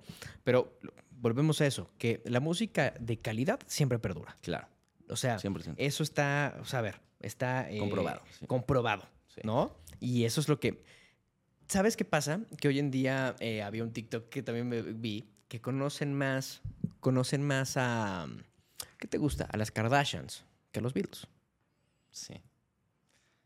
O sea, sí entiendo que esa es una, un- una, Sí una eso, ¿no? pastilla difícil de tragar para... Híjole, güey, Eh, pero que estamos de la verga, perdóname. Sí, O sea, sí, enti- entiendo. Eso es lo que yo quiero transmitir a las nuevas generaciones de que, güey, esto era, esto es, esto es joyita, no Y es lo- importa. Y, es, y es bueno que escuches eso, no te estoy diciendo que no lo escuches, cabrón. Pero no critiques esto. Mira, ven, te voy a dar una probadita de esto. Escúchalo, güey. No sé si has visto en YouTube diferentes podcasts muy chingones de gente que apenas ha escuchado, por ejemplo, a Luis Miguel o a, o a Cristian Castro. Y los ponen, le ponen los audífonos y, y, por ejemplo, son un negrito, ¿no? Entonces, me- la primera vez, un negrito de 31 años, cagado que no hayan escuchado a Luis Miguel o... Sí, ¿no? sí, sí. Le pones los audífonos y empieza, no sé, la de No sé tú, o qué te gusta, güey. O la canción que quieras de Luis Miguel, son fenomenales todas. Y empieza el güey, oh, oh my fucking God. Y empieza a bailar y dice, Claro. wow, está increíble, ¿no? Y le pone algo actual, regional mexicano, y dice, "Meh, está rico, pero nada más. Y le ponen a Cristian Castro y, y empiezan a analizar su, su, su voz. Claro. Y dicen, no mames, ¿quién es? Es un mexicano, güey. Mira, te enseño, vente para acá.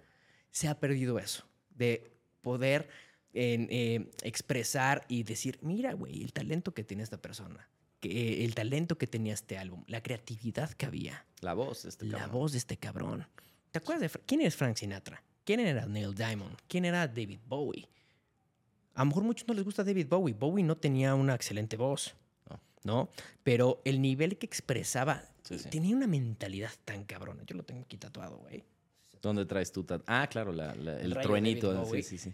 Y es un cabrón que sí realmente. eh, este güey sí era aesthetic, ¿no? Prácticamente. Sí, sí, sus- no. ¿no? En todos los Y te dije hace rato, güey, a mí personalmente David. Bowie no es mi Y artista no te tiene favorito. por qué gustar. Y no, pero sí. Pero hay que admirar lo que hizo. Exacto. Y sí entiendo lo que estás diciendo, güey. Entiendo que ese güey presentó cosas tan diferentes a lo que había que se convirtió en una sensación. Y que sigue perdurando, cabrón. Hay una, hay una cosa que me impacta de David Bowie. ¿Sí sabes que la primera página, el primer artista que creó su página de internet fue David Bowie? Ah, qué chingón, no sabías. Y las, el primer güey, Ah, o sea, haz de cuenta que él fue el precursor de lo que hoy en día es eh, Spotify o Apple TV. En 1999 sacó BowieNet. Ah, claro, y, claro, claro, claro. Imagínate en dónde estaba este cabrón que dijo sí, sí. que, eh, imagínate, Quería ser como su Spotify de David Bowie. güey, hablaba ¿no? con los Sí. fans que estuvieran suscritos a su Claro, página. claro. Podías hablar con él en vivo. Eso es Aunque te tardaras un chingo en, en conectarte. Pero quería conectarse. ta- Mira, imagínate, güey. 1999. David Bowie nació en el 43. Échale. ¿Cuántos años tenía en el 99? Casi, 50, casi- 60. casi tirándole Sí, los sí, 60, ¿no? sí, sí, tirando. 55, pone. El güey no se quedó atrás. Quiso evolucionar. Por eso es el rey camaleónico, ¿no? Es el rey Nunca camaleón. se quiso quedar atrás y quiso darle a sus fans lo mejor. Jim Morrison lo decía. Jim Morrison en el, seten- en el 70, o murió en el 71, en una de sus últimas entrevistas, te- le, de- le preguntaban a Jim Morrison, ¿tú cómo ves la música al- en el futuro? Y Jim- Ah, claro, sí he visto ese video. Di- Pero Morrison. cuéntamelo, cuéntamelo. y Jim Morrison estaba con su saco este de, de gamuza, con una barba ya impresionante, fumando. Estaba en un estado totalmente eh, Alterado. en- alterado en Marte, Sí, sí, con unos lentes de poca madre. Y decía, la música se va a ir totalmente a la electrónica. Van a empezar los sintetizadores. Ah, claro, claro. va a empezar todo este tipo de ritmos Sí, y vamos a dejar el rock. El rock va, a- eh, la, ya, la guitarra eléctrica va, Claro. este, va a quedar atrás. Porque estaba viendo lo que la Porque tecnología que estaba. Pero, ojo, güey, eso llegó en los 80s. Este güey murió en el 71. sí, sí, vision- Este güey visionario. visualizó 11 años más y dijo, esto viene para pa, pa allá. ¿Qué pasó en los 70? Eh, que a Correcto, a los correcto. últimos de los 70s y 80s, Eurythmics, Depeche Mode, este, empezaron con los sintetizadores. El nacimiento de la música el electrónica. nacimiento de la música electrónica, ¿no? Giorgio Moroder, ¿no? Que fue prácticamente el apoyo enorme para salir al estrellato con Donna Summer. Y él dijo, Claro. nosotros estamos, eh, debemos de aprovechar esta parte de la música que nos encanta, pero hay que saber que esto se va a ir a otro lado, ¿no? Claro. Me hubiera encantado que hubiera dicho que 50 años iba a estar El reggaetón, cabrón. y no para no, llegó, no llegó tan lejos su visión. No, Pero sí era un visionario. Digo, a mí, a mí Jim Morrison me apasiona. A mí también, porque Muy es un cabrón. cuate, bueno, An American Prayer, que es un disco fenomenal de todos sus poemas, que es un güey que estaba totalmente... ¿Sí sabías que él se leyó toda la biblioteca de California? De su, de su universidad, ¿Jim Morrison? Jim Morrison. No, no sabía eso, cabrón. Digo, te puedes meter. evidentemente era un güey que le gustaba la poesía y la literatura. Nietzsche le fascinaba. De- eh, es cierto, eh, eh, digo, esta es una creencia que tengo que el otro día estaba platicando con alguien y salió.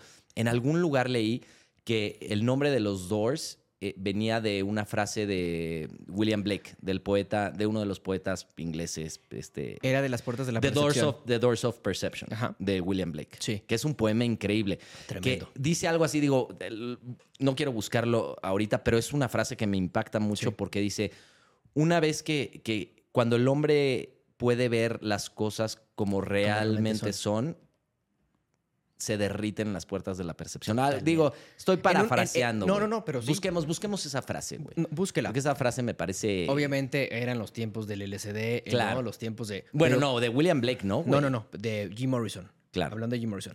Eh, de hecho, eh, en conjunto con Ray Manzer, que era tecladista de los Doors, eh, hablaron de cómo le iban a poner al grupo, ¿no? Porque son, eran amigos Claro. en común de... De hecho, eh, eh, John Densmore y Robbie Krieger... A ver. Aquí está, aquí está. La frase, ¿no? Que es finalmente de donde sacó Jim Morrison y Manzarek y todos Sí. esos güeyes. eh, El nombre de Doors es.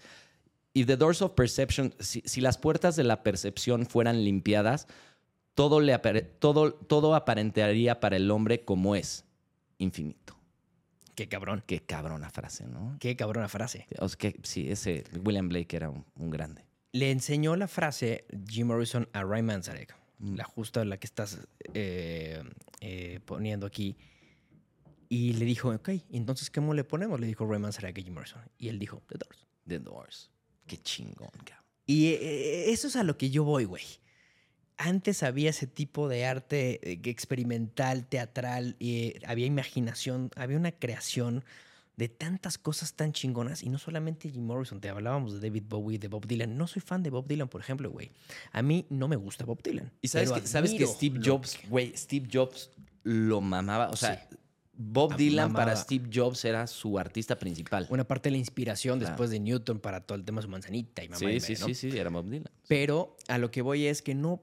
Eso es- yo creo que también otra cosa. No apreciamos el arte. No apreciamos lo que realmente costó trabajo. Lo que hablábamos ahorita. ¿Cuánto trabajo nos cuesta hablar aquí y la sincronizar la luz y la chingada y platicar? ¿Y, y qué vamos a hablar, cabrón? Para que el troll te diga, estás de la mierda. Estás de la verga. Pues Y entonces aventó ven el trabajo. este micrófono. Pero eso es, digo, eso, Es eso sí natural. lo- es natural Sí, y lo pero tienes hay que que entender. darle a Nadie va a entender también, güey. Nadie, Hay que dar a entender de lo que era, volvemos a lo mismo, de lo que era un arte, güey. No, no critiques así cuando no sabes qué es. Escúchalo. Mira, ven, te invito. ¿Qué es lo que me gusta, güey? A final de cuentas, es lo que me gusta un chingo de tu contenido.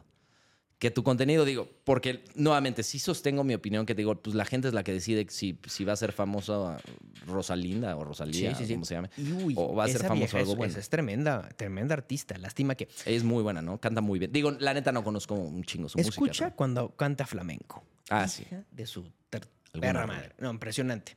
Y es muy inteligente. Es una vieja que lee muchísimo y de hecho la parte, el último, uno de sus últimos discos, que no me acuerdo cómo se llama, eh, va relacionado a un libro eh, muy cabrón por episodios. Entonces el último álbum lo realizó por episodios del mismo libro que ella leyó. Creo que se llama...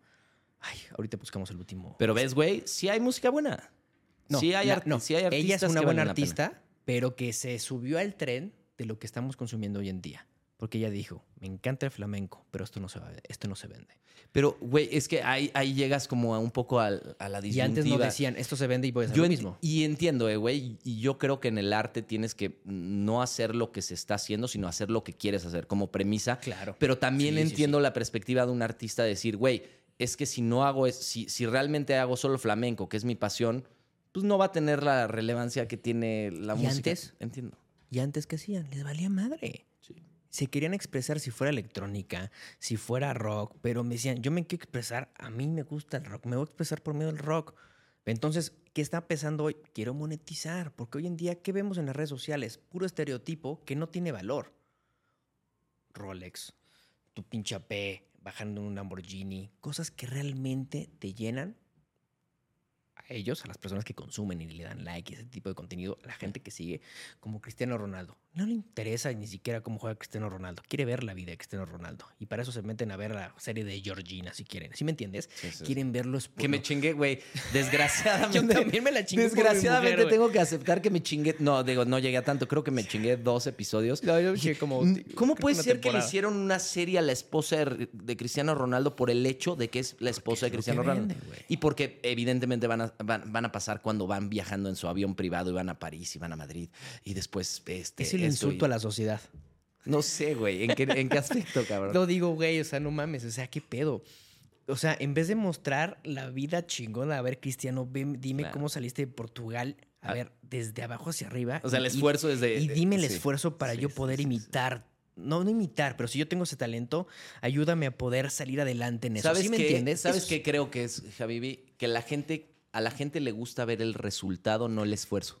Y nos hemos vuelto muy huevones. A ver, antes tú, a ver, Es que el proceso, pero eh, entiendo también, el proceso es difícil. En el proceso lloras, en el proceso sufres, en el proceso, como dice Elon Musk, en el proceso de construirte estás viendo, si- es, eh, Elon Musk lo dijo muy bien, dijo, hacer una empresa nueva es como, como mirar al abismo y tragar vidrio. totalmente de acuerdo. güey. El esfuerzo es tan difícil que a la, la gente lo que quiere ver es el resultado de Cristiano Ronaldo, lo que decías. La gente quiere ver el resultado de eh, viajo en avión privado, tengo yate, pero no quieren ver qué, le, proceso, qué le costó le a ese cabrón para llegar ahí. tener eso. Y, y tienes razón. Creo que para mí personalmente la parte interesante no es el resultado, güey. Es Ya- el camino. Ya entendiste a lo que voy por el tema de la música.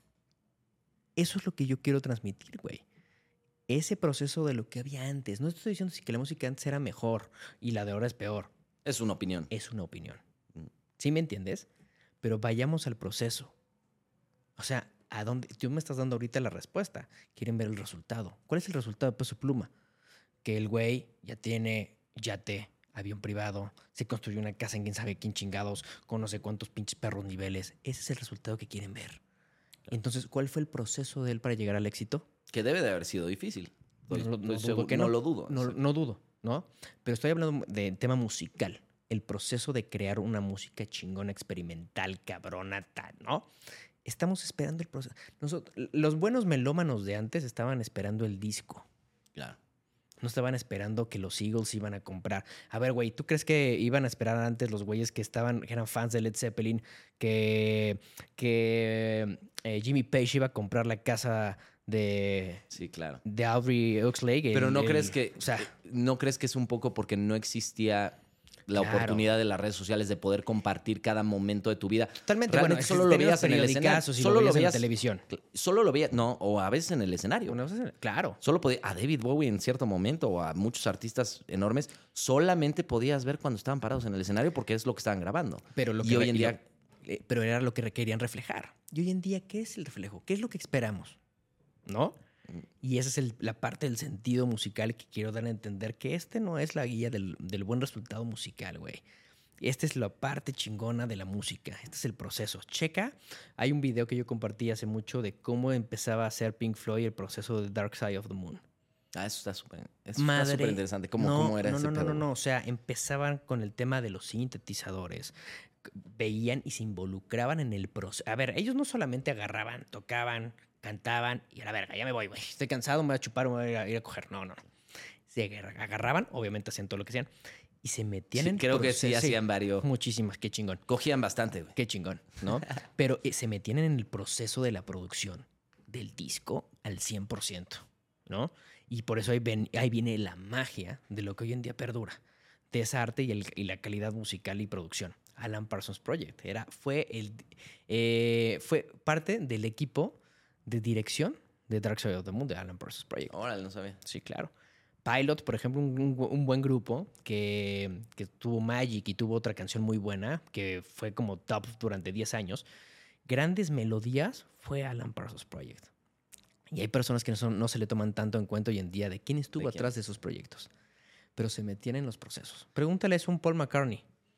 Pregúntales a un John Lennon. Pregúntale a un David Bowie. Se van a cagar de risa lo que hoy están escuchando. No saben el proceso musical. Y para transmitir y para perdurar hay que meterse en el contexto musical. ¿No? Eso es lo que quiero transmitir. Es cierto, güey. Digo, ah, entrando un poco, desviándonos un poco del tema y Vamos, entrando al, al- tú que eres experto. también, por eso me, me mama platicar contigo música, porque te sabes todas las historias. Pues no todas, pero sí. bueno, pero muchas y, y hasta las conspiratorias. Sí. La mamada esa de que el disco de Pink Floyd de Dark Side of the Moon lo puedes ver cuando... El eh, Mago de Oz. Con el mago de Oz. Exacto. Digo, era obvio que ibas a saber de qué estoy hablando, güey. Lo traté de hacer una vez, güey. Y no. Sí, Es pero no partes. sé, no sé si fue coincidencia. O sea, no sé qué dicen ellos, güey. No sé cuando le preguntan a. ¿Cómo se llama este güey? Eh, a Roger Waters. Waters o al otro David cabrón. Gilmour. O a Gilmore. Cuando les, les han preguntado eso y los güeyes han contestado como Fíjate que no he definitivamente. sí. encontrado exactamente ese, Sí, esa entrevista, porque todos obviamente quieren ver ese tipo de análisis eh, de, de ellos, ¿no? Que lo digan y lo expresen. Pero sí hay partes en las que los técnicos y mucha gente dice, a lo mejor fue una razón de darle a entender al mundo, ¿no? De cierta forma, de que hay un proceso de la música con el arte. Y ellos, lo, a ver, es que ellos eran así, güey. Pero lo habrán hecho. no sé. No creo. No sé. O sea, imagínate estar viendo una No película creo, yo y creo que lo coordinarla hicieron. con un disco. no, yo creo que lo hicieron a base de, Sí. de, de ellos, ¿no? Sí. No sé, está muy cabrón, pero esa es parte de la magia. Sí. Sí, Las leyendas que se crean. Esa es, exacto, esa es la parte de la magia. Tan- había tanta magia en Dark Side of the Moon. Sí. Tanta magia que desde la música, desde la primer track hasta el, fin, hasta el final del álbum era magia, güey. Y todos pueden basarse en crear un contenido, o crear videos o crear historias por medio de magia. Ya se llaman cosas totalmente surrealistas. Claro. Y eso fue Dark Side of Moon. Como muchísimos, eh, este, Space Oddity de David, volvemos por lo mismo con Space Oddity de David Estás hablando, güey. Estamos es hablando de me, cosas muy me locas, parece. No, y me parece muy interesante, ¿sabes qué aspecto? Que estás hablando de cosas únicas. Sí. Y, y se me haría interesante explorar. ¿Qué crees? Lo que hablamos hace rato, ¿no? Sí. Este fenómeno de que estás viendo todo el tiempo que está subiendo Bad Bunny o otro artista a, a Spotify Sí. hace que se contamine un poco tu proceso creativo. Es lo que estás un poco sugiriendo. Sí. ¿Qué puede hacer un artista hoy en día que estamos en ese momento? Ni modo. Eso no lo podemos Claro, cambiar. no lo esa, es la, cambiar. esa es la realidad que Pero hay que tenemos que, aceptar. ¿Qué crees que puede hacer un artista, un músico, para no dejarse contaminar por lo que es- está de moda y realmente expresar algo único, que es un poco de lo que estás hablando? Yo creo que la falta de identidad. Si una persona, un buen músico hoy en día en la actualidad, quiere expresar lo que es, que lo haga como lo hicieron antes. ¿Por qué subirse al tren del mame? Zoe lo hizo en su momento. ¿Subirse al tren del mame? se hizo, bueno, y hacía, a ver, por ejemplo, a ver un, sí, Zoe, y lo hizo en su momento de hacer arte, y después se subió un tren del mame. Pero dejó una joya musical, el Unplod. El Unplod es único y repetible, y de hecho es uno considerado uno de los mejores, y de hecho puede superar al de Soda Stereo. Wow. Declaraciones fuertes de Habibi. No, y amo a Cerati, y amo Sí, el sí. arte de, ¿no? El riff de Spinetta, o sea, Sí. joyas musicales, pero hay que, güey, hay que meternos al estudio con esos cabrones y dejaron, güey, o sea, estos güeyes sabían cómo expresarse, en los primeros álbumes eran buenísimos, era lo que pasaba con Coldplay, güey. ¿Te acuerdas de A Rush the Bluff to the Head? El Sí, disco de sí, Rush sí. to the Amo Head? a Coldplay. O sea, Me fascina. Coldplay sí Bueno, los, mis primeros dos, tres discos eran fenomenales. Y después creo que en ese cambio... Bueno, a mí sí. Ok, a ver, a ver, ¿qué estás diciendo, güey? ¿Que Coldplay empeoró? Sí. Chale, güey, no tengo, los no comparto eso para nada. cabrón. Eso está chingón, no lo tenemos que compartir. A mí los últimos discos se me hicieron una mierda, se me hizo totalmente mercadológico, se me hizo que cambiaron su ritmo y perdieron la identidad de lo que era Coldplay. A the Block to the Head o, a Pa- o Parachutes. No seas Es que no sé, yo escucho el disco completo de A Head Full of Dreams de Coldplay Precioso. y es precioso. Es precioso. Y el último también, Music A of the no Spheres. A mí Music of the Spheres, digo, creo que me pasa algo con Pl- Coldplay muy cagado que creo que pasa con muchos artistas. hasta, a ver si te ha pasado esto, güey, esto es interesante. Hasta que no los ves en vivo, Cambia tu perspectiva. no, no puedes juzgar realmente lo Te voy a decir con quién me pasó, güey, en la vida esto, que es muy interesante porque obviamente es el sol de México, gracias. Ah, bueno. Y todo el mundo lo mama. Me zurraba la madre Luis Miguel, güey. Me zurraba, me cagaba, no lo podía tolerar, se me hacía como hablaba, todo de la chingada. Y cuando tenía 16 o 17 años, tenía una novia que era súper fan de Luis Miguel. Y por darle un regalo, la invité a un concierto. Y te cagaste. Güey, creo que eso es lo que me hizo. de- voy a ir más lejos, güey. Cambiar la opinión No, no, no, no. Creo que eso es lo que me hizo querer entrar al mundo de la música, güey. ¿En serio? Sí, güey. Ah, mira qué chingón. Vi a Luis Miguel por primera vez. Era, era circa, estamos hablando 1997, creo. 1996. El disco era Nada es igual. Ajá. Era esa gira. Sí. Estaba, eh, ya sabes, bajaba por Sí, una sí, rampa sí, todo padrote con su pinche traje. Y me cagaba Luis Miguel. Y lo, lo escuché en vivo y dije, ay, güey. Este güey se está enchufando con el Olimpo y con Ah, Zeus, cabrón. una Es una mamada. Y en ese momento Luis Miguel cambió mi perspectiva de su música, de su voz, de su talento, absolutamente Y para la música. No, y para siempre, y déjate eso. Aparte de que amo a Luis Miguel y amo su música, y, y se me hace el mejor cantante, pudiera ser, y va a ser un poco polémico esto, pero creo que Luis Miguel puede ser tal vez uno de los mejores cantantes, no de Latinoamérica, del Sí. mundo, cabrón. Totalmente de acuerdo. Del pinche mundo. Totalmente de acuerdo. ¿Correcto? Claro, correcto. A nivel voz y a nivel. Si lo ah, otra vez, Y es si lo escuchas en vivo, no digo en un disco o en un video de un concierto. Tiene voz de tenor. Si, Si él se hubiera dedicado bueno, a dar es, ópera, eso es una tesitura, ¿no? ¿no? Pero si él- no. si- o sea, hay, hay güeyes especialistas en el- eh, y lo puedes tú Mm. eh, corroborar que estás en el mundo de la música. Los güeyes que te dicen, si este cabrón se hubiera dedicado a dar música chingón en una orquesta, Pero te refieres tenor como rango vocal o tenor como Tenor, tenor, estilo de como música, estilo de música. cantar de ópera. Pues sí, pues, Dicen Luis Miguel podría cantar lo que sea. que a niveles súper cabrones, Claro. por los niveles a los que llegaba. ¿Sabes quién era casi, casi igual y que era tremendo? Cristian Castro. Sí, sí, sí, sí. Y es uno de los artistas más infravalorados. No creo que llegue a Luis Miguel. ¿Te acuerdas que justo en Instagram el otro día subiste algo, Sí. güey? Subí un TikTok que le, llegó, que le fue muy bien. De güey, Cristian vestido de pitufo, güey. Sí, sí, sí, a aparte de, de pitufo caliente, güey, porque eran como unos shorts. Eran como unos- unas de- licras sí, azules, güey. suspiros ahí todos embarrados. Exacto, que dices, güey, ¿por qué Cristian se subiría a cantar un escenario así, güey? Sí. Cristian es muy creativo. He es muy escuchado a creativo. muchas Bueno, aquí personas. también, bueno, bueno, es lo mismo, conoce su historia. ¿De qué padres viene? Del loco Valdés. Tiene que estar un poco loco. Hay que, ahí está. ¿Estás Por conclusión, sí. Por conclusión. Sí, Entonces, sí, sí. no mamen, o sea, muchos. Es que no mames, ah, ah, cuando subí el, el TikTok de Cristian Castro, que le fue muy bien y que creo que es uno de los TikToks que me ha gustado, más de los que más me ha gustado subir. Porque es donde explico, ahí, ahí viene el tema de la industria musical, güey. Tenía tanto talento Cristian Castro, que aparte era muy galán de chavito, porque eran, son de la edad, ¿no? Que Luis Miguel y Cristian Castro.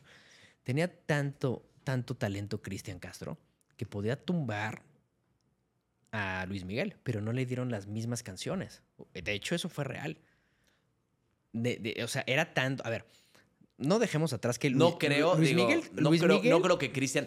Me encanta Cristian. Sí. Creo, no, que, creo que es... Ahí te va. Le faltan unas muy buenas creo canciones que, que, le hubieran creo- dado, no, ¿eh? al contrario, creo que creo que Cristian es mu- mucho más sabio para escoger música que Luis Miguel. Creo que Luis Miguel de repente Sí. falla mucho en, en- en la música Pero que le ¿cuántos gusta y que tienen tan chingones Luis Miguel? Güey, Cristian no tiene tantos. Y los que tiene son una chulada.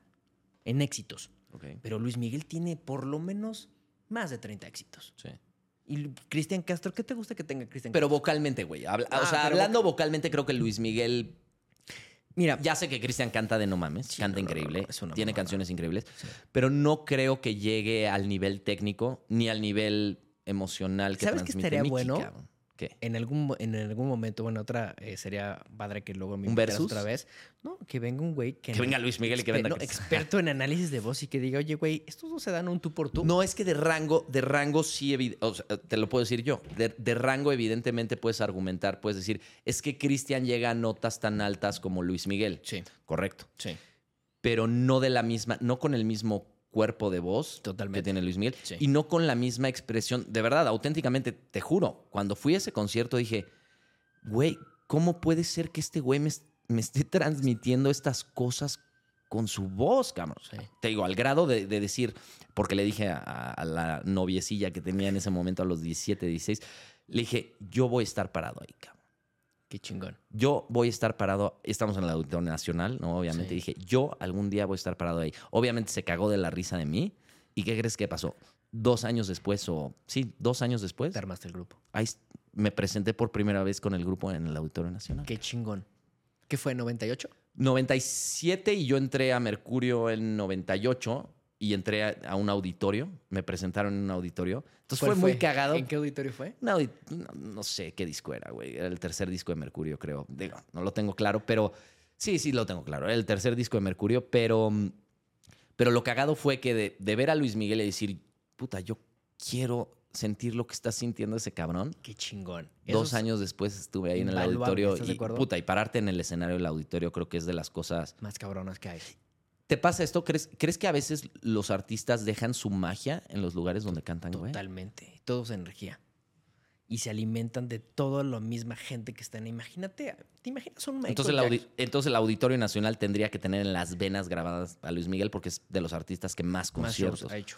y creo que sí, güey. Totalmente. Te paras en el Auditorio Nacional y literal te sientes Mickey, güey. Quieres ponerte a dar patadas voladoras y... Claro. ¿Sabes, güey? No, no, no. Es que, a ver, es que lo que. Volvemos a lo mismo, lo que transmite. A ver, creo que no vas a sentir lo mismo si tú vas a un concierto de Beso Pluma que de Luis Miguel. No te va a transmitir lo mismo. No te vas a volver a patear y no vas a cantar con, con, esa, con, con esa nostalgia, con esa cosa. No, sí me entiendes. Es- hay, hay güey. Pero solo vas a ver, digo, lo que pasa, güey, es que solo vas a ver a los artistas que te gustan. O sea, solamente haces No, el pero- gasto, güey. vamos a hablar de lo que te transmiten.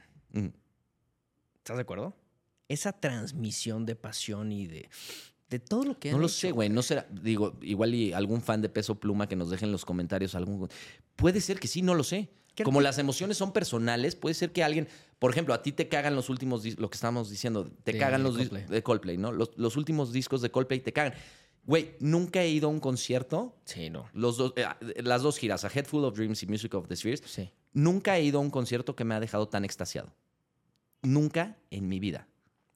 Pero ojo, yo creo que viene la conexión de todos sus discos, porque no en una gira, no en una gira, o sea, en una gira, un concierto. Sí, sí, sí. No solo son de todo, rolas no de. sí, solamente claro. son rolas de eso, o sea, También viene Yellow, ¿no? claro, Sí, o sea, a ver, van a sí. tocar, o sea, ¿qué te gusta, güey? ¿No? Sí.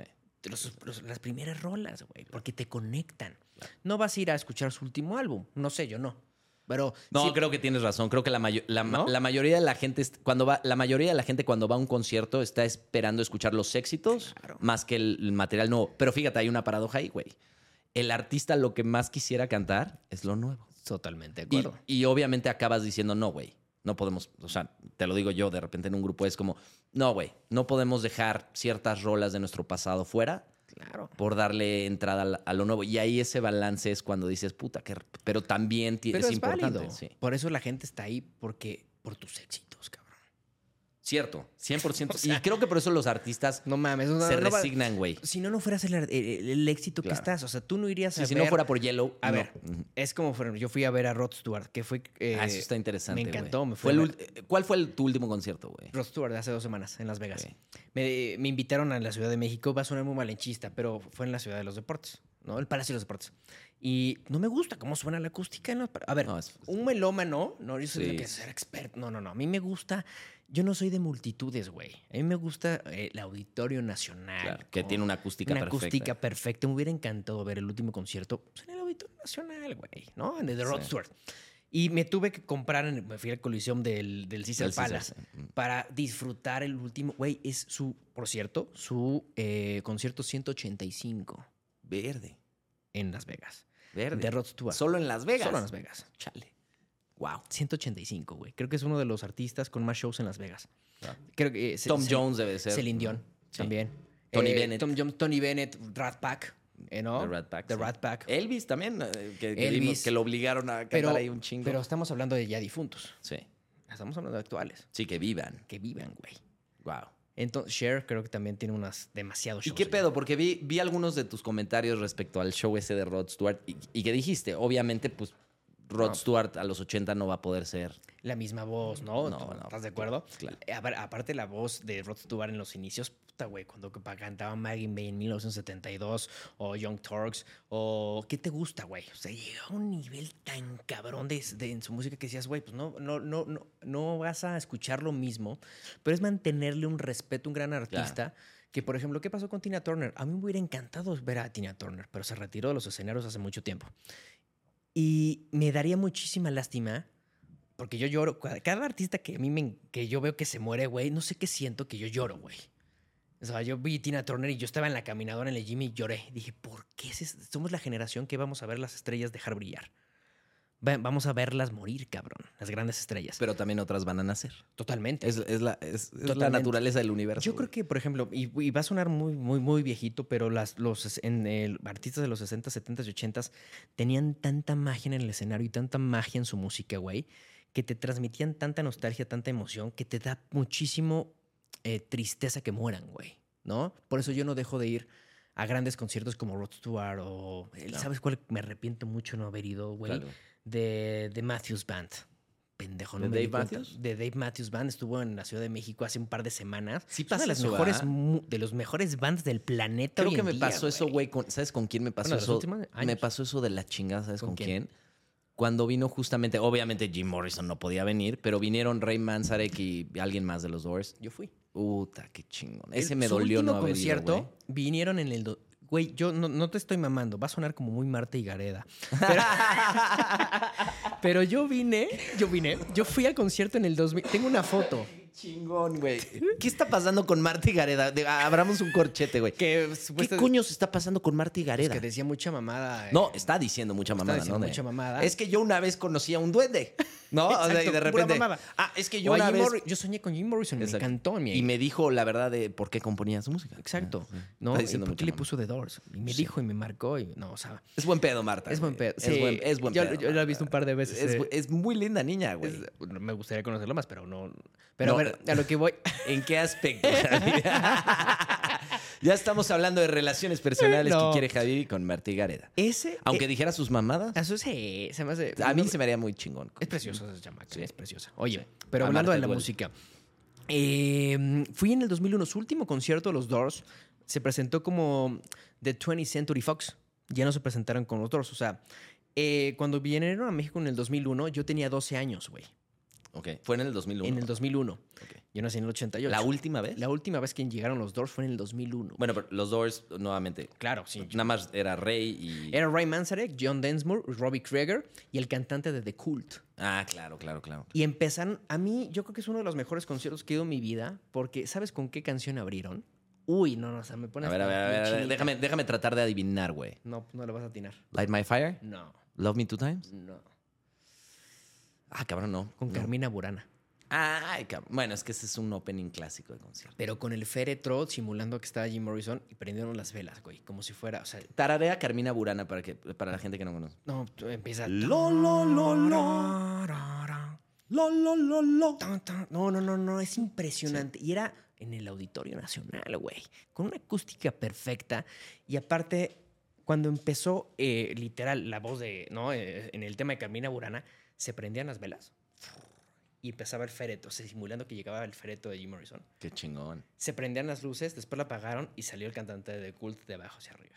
Ah, qué chingón. Con sus lentes negros, como si fuera este Jim Morrison, con todo impresionante. Representando. Yo tenía 12 años, güey. Para mí se me hacía impactante. Mi papá me llevó, güey. O sea, era el güey más chavito del concierto. Y mi papá al lado cagado de risa, diciendo, qué cagado que este cabrón le guste los Doors, cabrón. Bueno, aquí estoy yo. Mi papá ni se, sabía Like My Fire, Riders on the Storm. Yo me sabía todas, güey. Soul Kitchen, güey. Este, ¿Qué te gusta? Todas las putas pinches rolas me sabía de Jim Morrison. Me fascina Jim Morrison. Es algo que, que admiro mucho a él, él, a David Bowie. Y es uno de los... Imagínate, muerto. Murió en el 71, güey. Muerto después de cuántos años. Sigue siendo leyenda y lo que transmitía, cabrón. ¿No? Claro. Entonces, eso es a lo que vamos, güey, que el poder de, de lo que antes se hacía, lo que hoy se hacía, siento que se ha perdido. Hay música, claro, güey, hay música excelente, hay grandes exponentes de la música, Maneskin, Greta Van Fleet, cabrón, ¿has escuchado a Greta Van Fleet? No, no, no.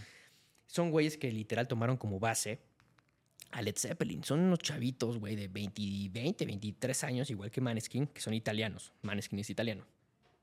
Que le dan durísimo al rock, cabrón. Unos rips muy similares a, a Jimmy Page y, la y el vocalista de Greta Van Fleet, muy similar a Robert Plant. O sea, hay grandes exponentes hoy en día del rock que hoy en día el rock no ha muerto, ¿no? Y hay que hacer eso. Siempre, güey, ¿no? esa es una frase que lleva existiendo toda la vida. El rock. nu- y ya El sabemos, rock el nunca rock, muere. no- y el, rock nunca va a morir. No, espero que no, güey. No, güey, ¿por qué, ¿por qué habrías de pensar No, eso? pero está- de estamos- repente eres, estamos fa- eres fatalista a No, veces, güey. no, no creo que vaya a morir, pero Nunca va a morir. No, nunca va a morir, pero creo que necesitamos mejores exponentes de la música, ¿no? Creo que hay contados. Yo siempre he dicho que la música hoy en día es como irte a un mercado de antigüedades, güey. Hay que buscarle Para encontrar para algo encontrar bueno. algo bueno. Pero ¿no crees también que es un poco la, es- La- es- esto que decíamos de que la naturaleza, la naturaleza cíclica de todo? ¿Sabes qué? De repente hay ciclos de rock, güey, hay ciclos de pop, hay Sí, ci- no, ciclos claro, de regional, totalmente. hay ciclos de urbano. Pero ¿sabes qué? Que yo creo que hay tantos grupos y tantas, tantos exponentes de cualquier tipo de género por las plataformas por las redes sociales que ya no sabes quién es quién y cómo tocan. No puedes escuchar a todos, ¿no? Claro. ¿Sí me entiendes? Sí, no tiene, no tal, literalmente hay, tan- tiempo, hay tanto de tanto, de todo. No, Ay. más bien, lo que quise decir es, hay tanto de todo Es que impresionante. no te va a alcanzar nunca el tiempo para ver, para escuchar, para ver todo, para ver todas las series de Netflix, para ver todas las series de HBO, de Amazon. Güey, Que eso es parte, digo, de lo chingón y no, no chingón de la no tecnología, chingos, ¿no? sí, el doble, la, la espada de dos filos. Totalmente. De doble filo. El arma de, de- El arma de de- dos filos. de dos filos. Y es cuando hay tantas cosas en las redes sociales que dices, no, güey, a ver. O sea, no puedo. Te metes a los tops, pues es pura mierda, ¿no? El top mundial es una mierda. Hay que meterte como el mercado, güey. Antes, a ver, 1973 hubiera habido Spotify, cabrón. Claro. No, 1980, no mames los exponentes musicales que había. Por bueno, es lo mismo, porque se rompían la madre para sacar los mejores álbumes y rolas. Pero bueno, ¿qué estaría muy chingón? ¿Cuál es la canción que te ha tatuado el alma a ti, por ejemplo? Güey, que digas, es, no es mames. una buena, es una buena pregunta, cabrón. Puede Es haber creo- varias. es que creo que, eh, exacto. Yo Pero creo una- Que, yo creo que la mayoría de la gente tiene varias canciones. Es una pregunta que nos hacen todo el tiempo cuando vamos a conciertos, güey. Sí. De, de por qué crees ¿no? que, que su música sigue siendo. Yo creo que la música es un poco, digo, por hacer la, la analogía, es, es como una máquina del tiempo. Sí. Entonces, no importa que los Doors no existieron cuando tú tenías 12 años, por ejemplo, sí. pero sí te acuerdas lo que sentiste la primera vez que escuchaste Riders of the Storm of the Storms es impresionante. y qué significaba. ¿No? Y dijiste, ay, güey. Lo que sí. Entonces es eso, cabrón. la música, la música te transporta a un momento de tu vida y entonces acabas relacionando con, puta, el momento donde tenía 12 años, eras un preadolescente, ¿no? Estabas a punto de llegar a ser Sí. uno, es- ibas en ese camino de niño a hombre Sí, sí, sí. y puta, te tatúa. Sí. Entonces la música, creo que es eso, güey. La música, al final de cuentas, es, es- tatúa, es- güey. digo, tú Yo ya te lo hiciste, tú ya güey. te lo tomaste literal, güey. Sí. Pero la música, para quienes no tenemos tatuaje, se convierte en un tatuaje que no puedes ver. Pero dime una. Puta, un chingo. Es que. Y, a, una- y a mí hay, que- a mí ¿cuál hay cosas. Y a mí hay cosas raras, cabrón. Porque de repente te digo, Frank Sinatra, amo, amo Frank Sinatra. Pero yo creo que mi primer músico, o sea, mi- no, no músico. Mi primer artista favorito fue Elvis Presley. Sí, me di y, cuenta. y- sí, exacto. Ah, lo está diciendo Javibi, digo, hay que, hay que enseñar porque Claro, y está porque precioso. tengo mi, mi libreta edición especial de Elvis Presley. Güey, y fue porque mis papás, porque a mi mamá le gustaba Elvis y a mis, y mis papás escuchaban a Frank Sinatra, a Elvis, a, a los Beatles, ¿no? que, que tienes ese, esa oportunidad, ese contacto de Sí. escuchar esa música. Sí. Pero desde chiquito, la primera vez que escuché a Elvis, Te impactó. puta, güey, ¿Qué te impactó de él?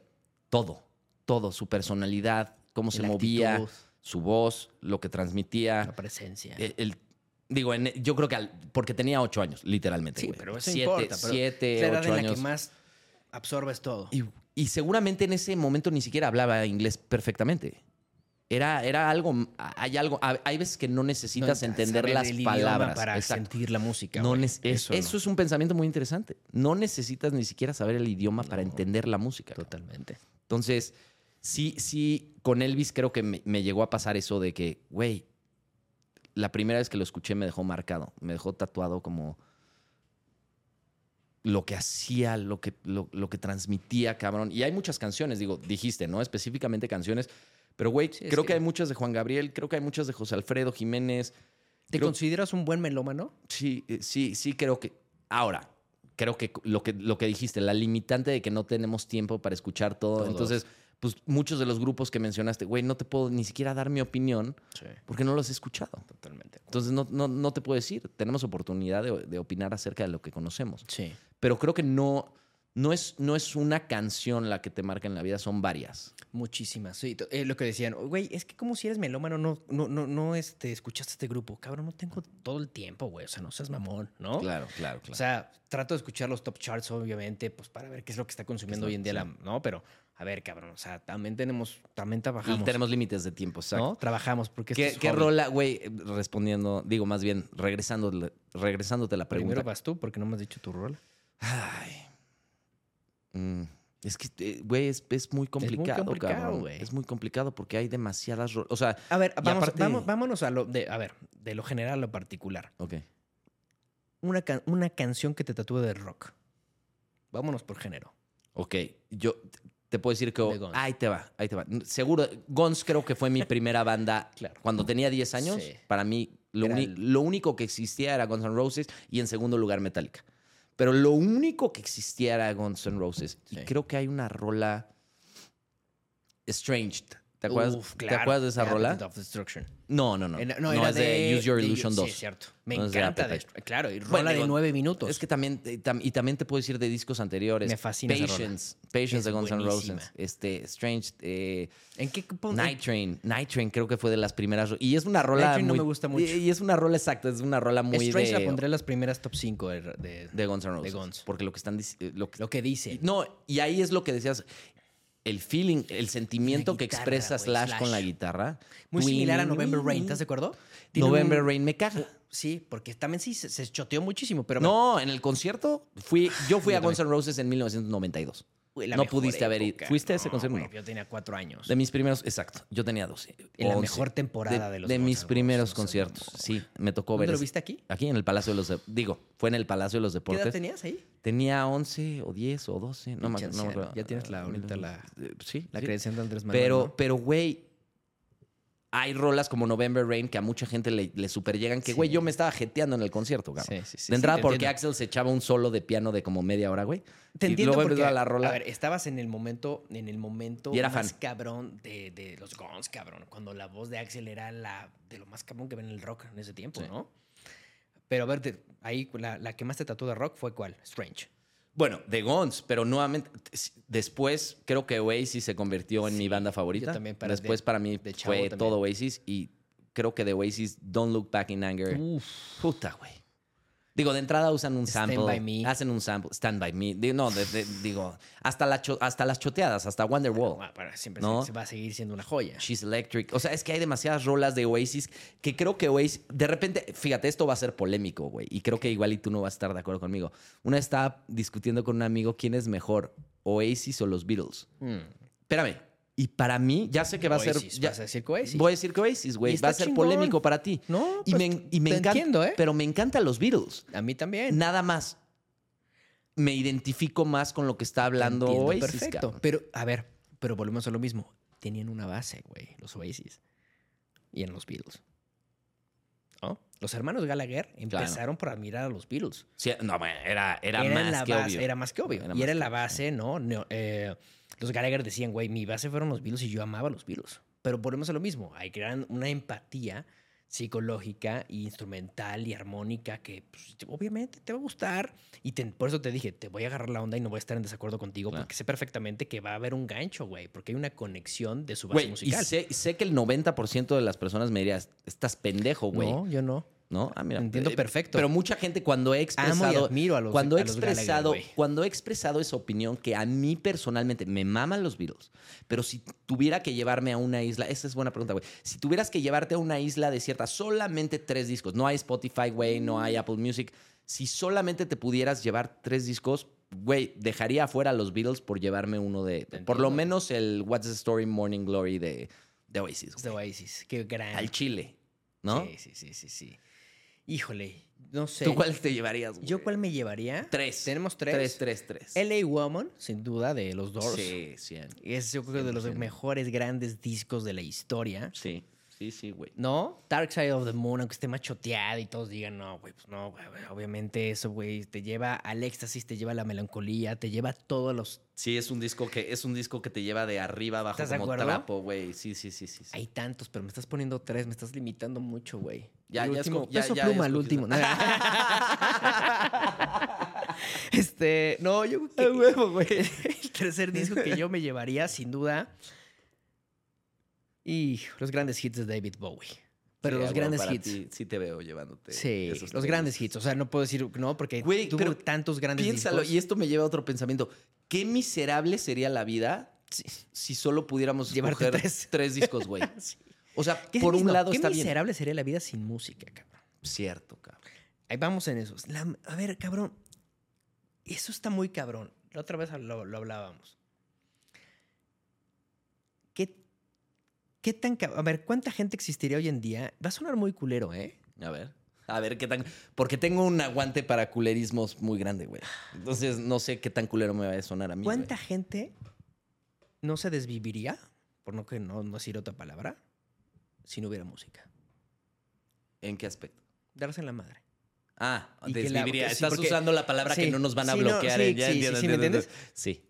O sea. Güey, sí, sí, sí, ¿te has dado cuenta que la razón de Es que en muchísima español gente- significa. En, en inglés, cuando dicen on aliving, para, para sí, referirse pero a eso. no queremos que, en español sí no queremos que nos chinguen la, la monetización. ¿Estás de acuerdo? gracias, güey. Gracias por No. pensar en. Gracias por pensar en mis ingresos, güey. Porque te quiero. Hipotéticos. Hipo- absolutamente. No, pero a ver, vamos, ¿estás de acuerdo en mí? O sea, a lo mejor me, me estoy escuchando muy pendejo. ¿Cuántas vidas? y quiero, ¿Cuántas ya vidas sé ha cómo salvado decirlo. la ¿Cuán- música? ¿Cuántas vidas ha salvado la música? Güey, creo que tienes toda la razón del mundo. Un chingo. ¿Verdad? Sí, güey. Yo creo que uno Totalmente. de los grandes, grandes Sí, güey, sí, sí. eh, eh, herramientas del planeta que han Claro. mantenido al ser humano seguir adelante. Unido, correcto. Unido es la música. Y analicemos. We are the world. Claro, güey. No, muchas canciones, güey. No, y déjate de esas, Digo, güey. por, por un ejemplo, No, ¿no? lo que estás diciendo, a nivel individual, ¿cuántas veces la música ha sido tu refugio Por de las papá, emociones, claro. de las emociones negativas? O, o- o el refugio de decir, puta, esta canción me recuerda a mi papá, o este artista me recuerda a mi papá que ya no está. Y le voy es a echarle cierto, ganas, cabrón. güey. Y voy a echarle ganas. y- Eso es lo que yo transmito sí, en mis sí, sí, sí, sí. Está chingoncísimo, güey. Es- Ese pensamiento creo que rompe madres, Javier. Ese, eso es lo que yo quiero transmitir en, en- en- en todo el tema musical. A mí me vale madre no tener, a ver, no me importa tener 3 millones de seguidores, güey. Yo digo, ahorita tengo medio millón de seguidores en TikTok. Es un pinche logro, cabrón. Sí, claro. Ahora, siempre digo, güey. reúnete medio millón de personas, es un chingo. Cosa que, ay, pues es muy poco. Me vale madre si es mucho poco. La gente que me sigue es por algo. La gente que te sigue es por algo. Claro. Somos líderes de cierta forma en algún pensamiento. Yo puedo ayudar a personas a que, no pueda, a que puedan vivir más. Por transmitirles buena música. Exacto, al te- enseñarles, al, al- al ser la puerta de entrada a un nuevo ¿Estás de artista, claro, güey. Somos Claro. la razón de ser Está de muy- muchas personas. Güey, y creo que si ese es tu objetivo en la Ese es vida. mi objetivo. está en muy- la música. pues, en la vida tengo otras cosas. Otros No, no, también. no, pero tu objetivo a Eh, nivel laboral o profesión, No, güey. en la, en laboral, parece- pues ya sabes que me pero me- otras cosas, ¿no? Pero yo sé, pero me Soy parece súper noble.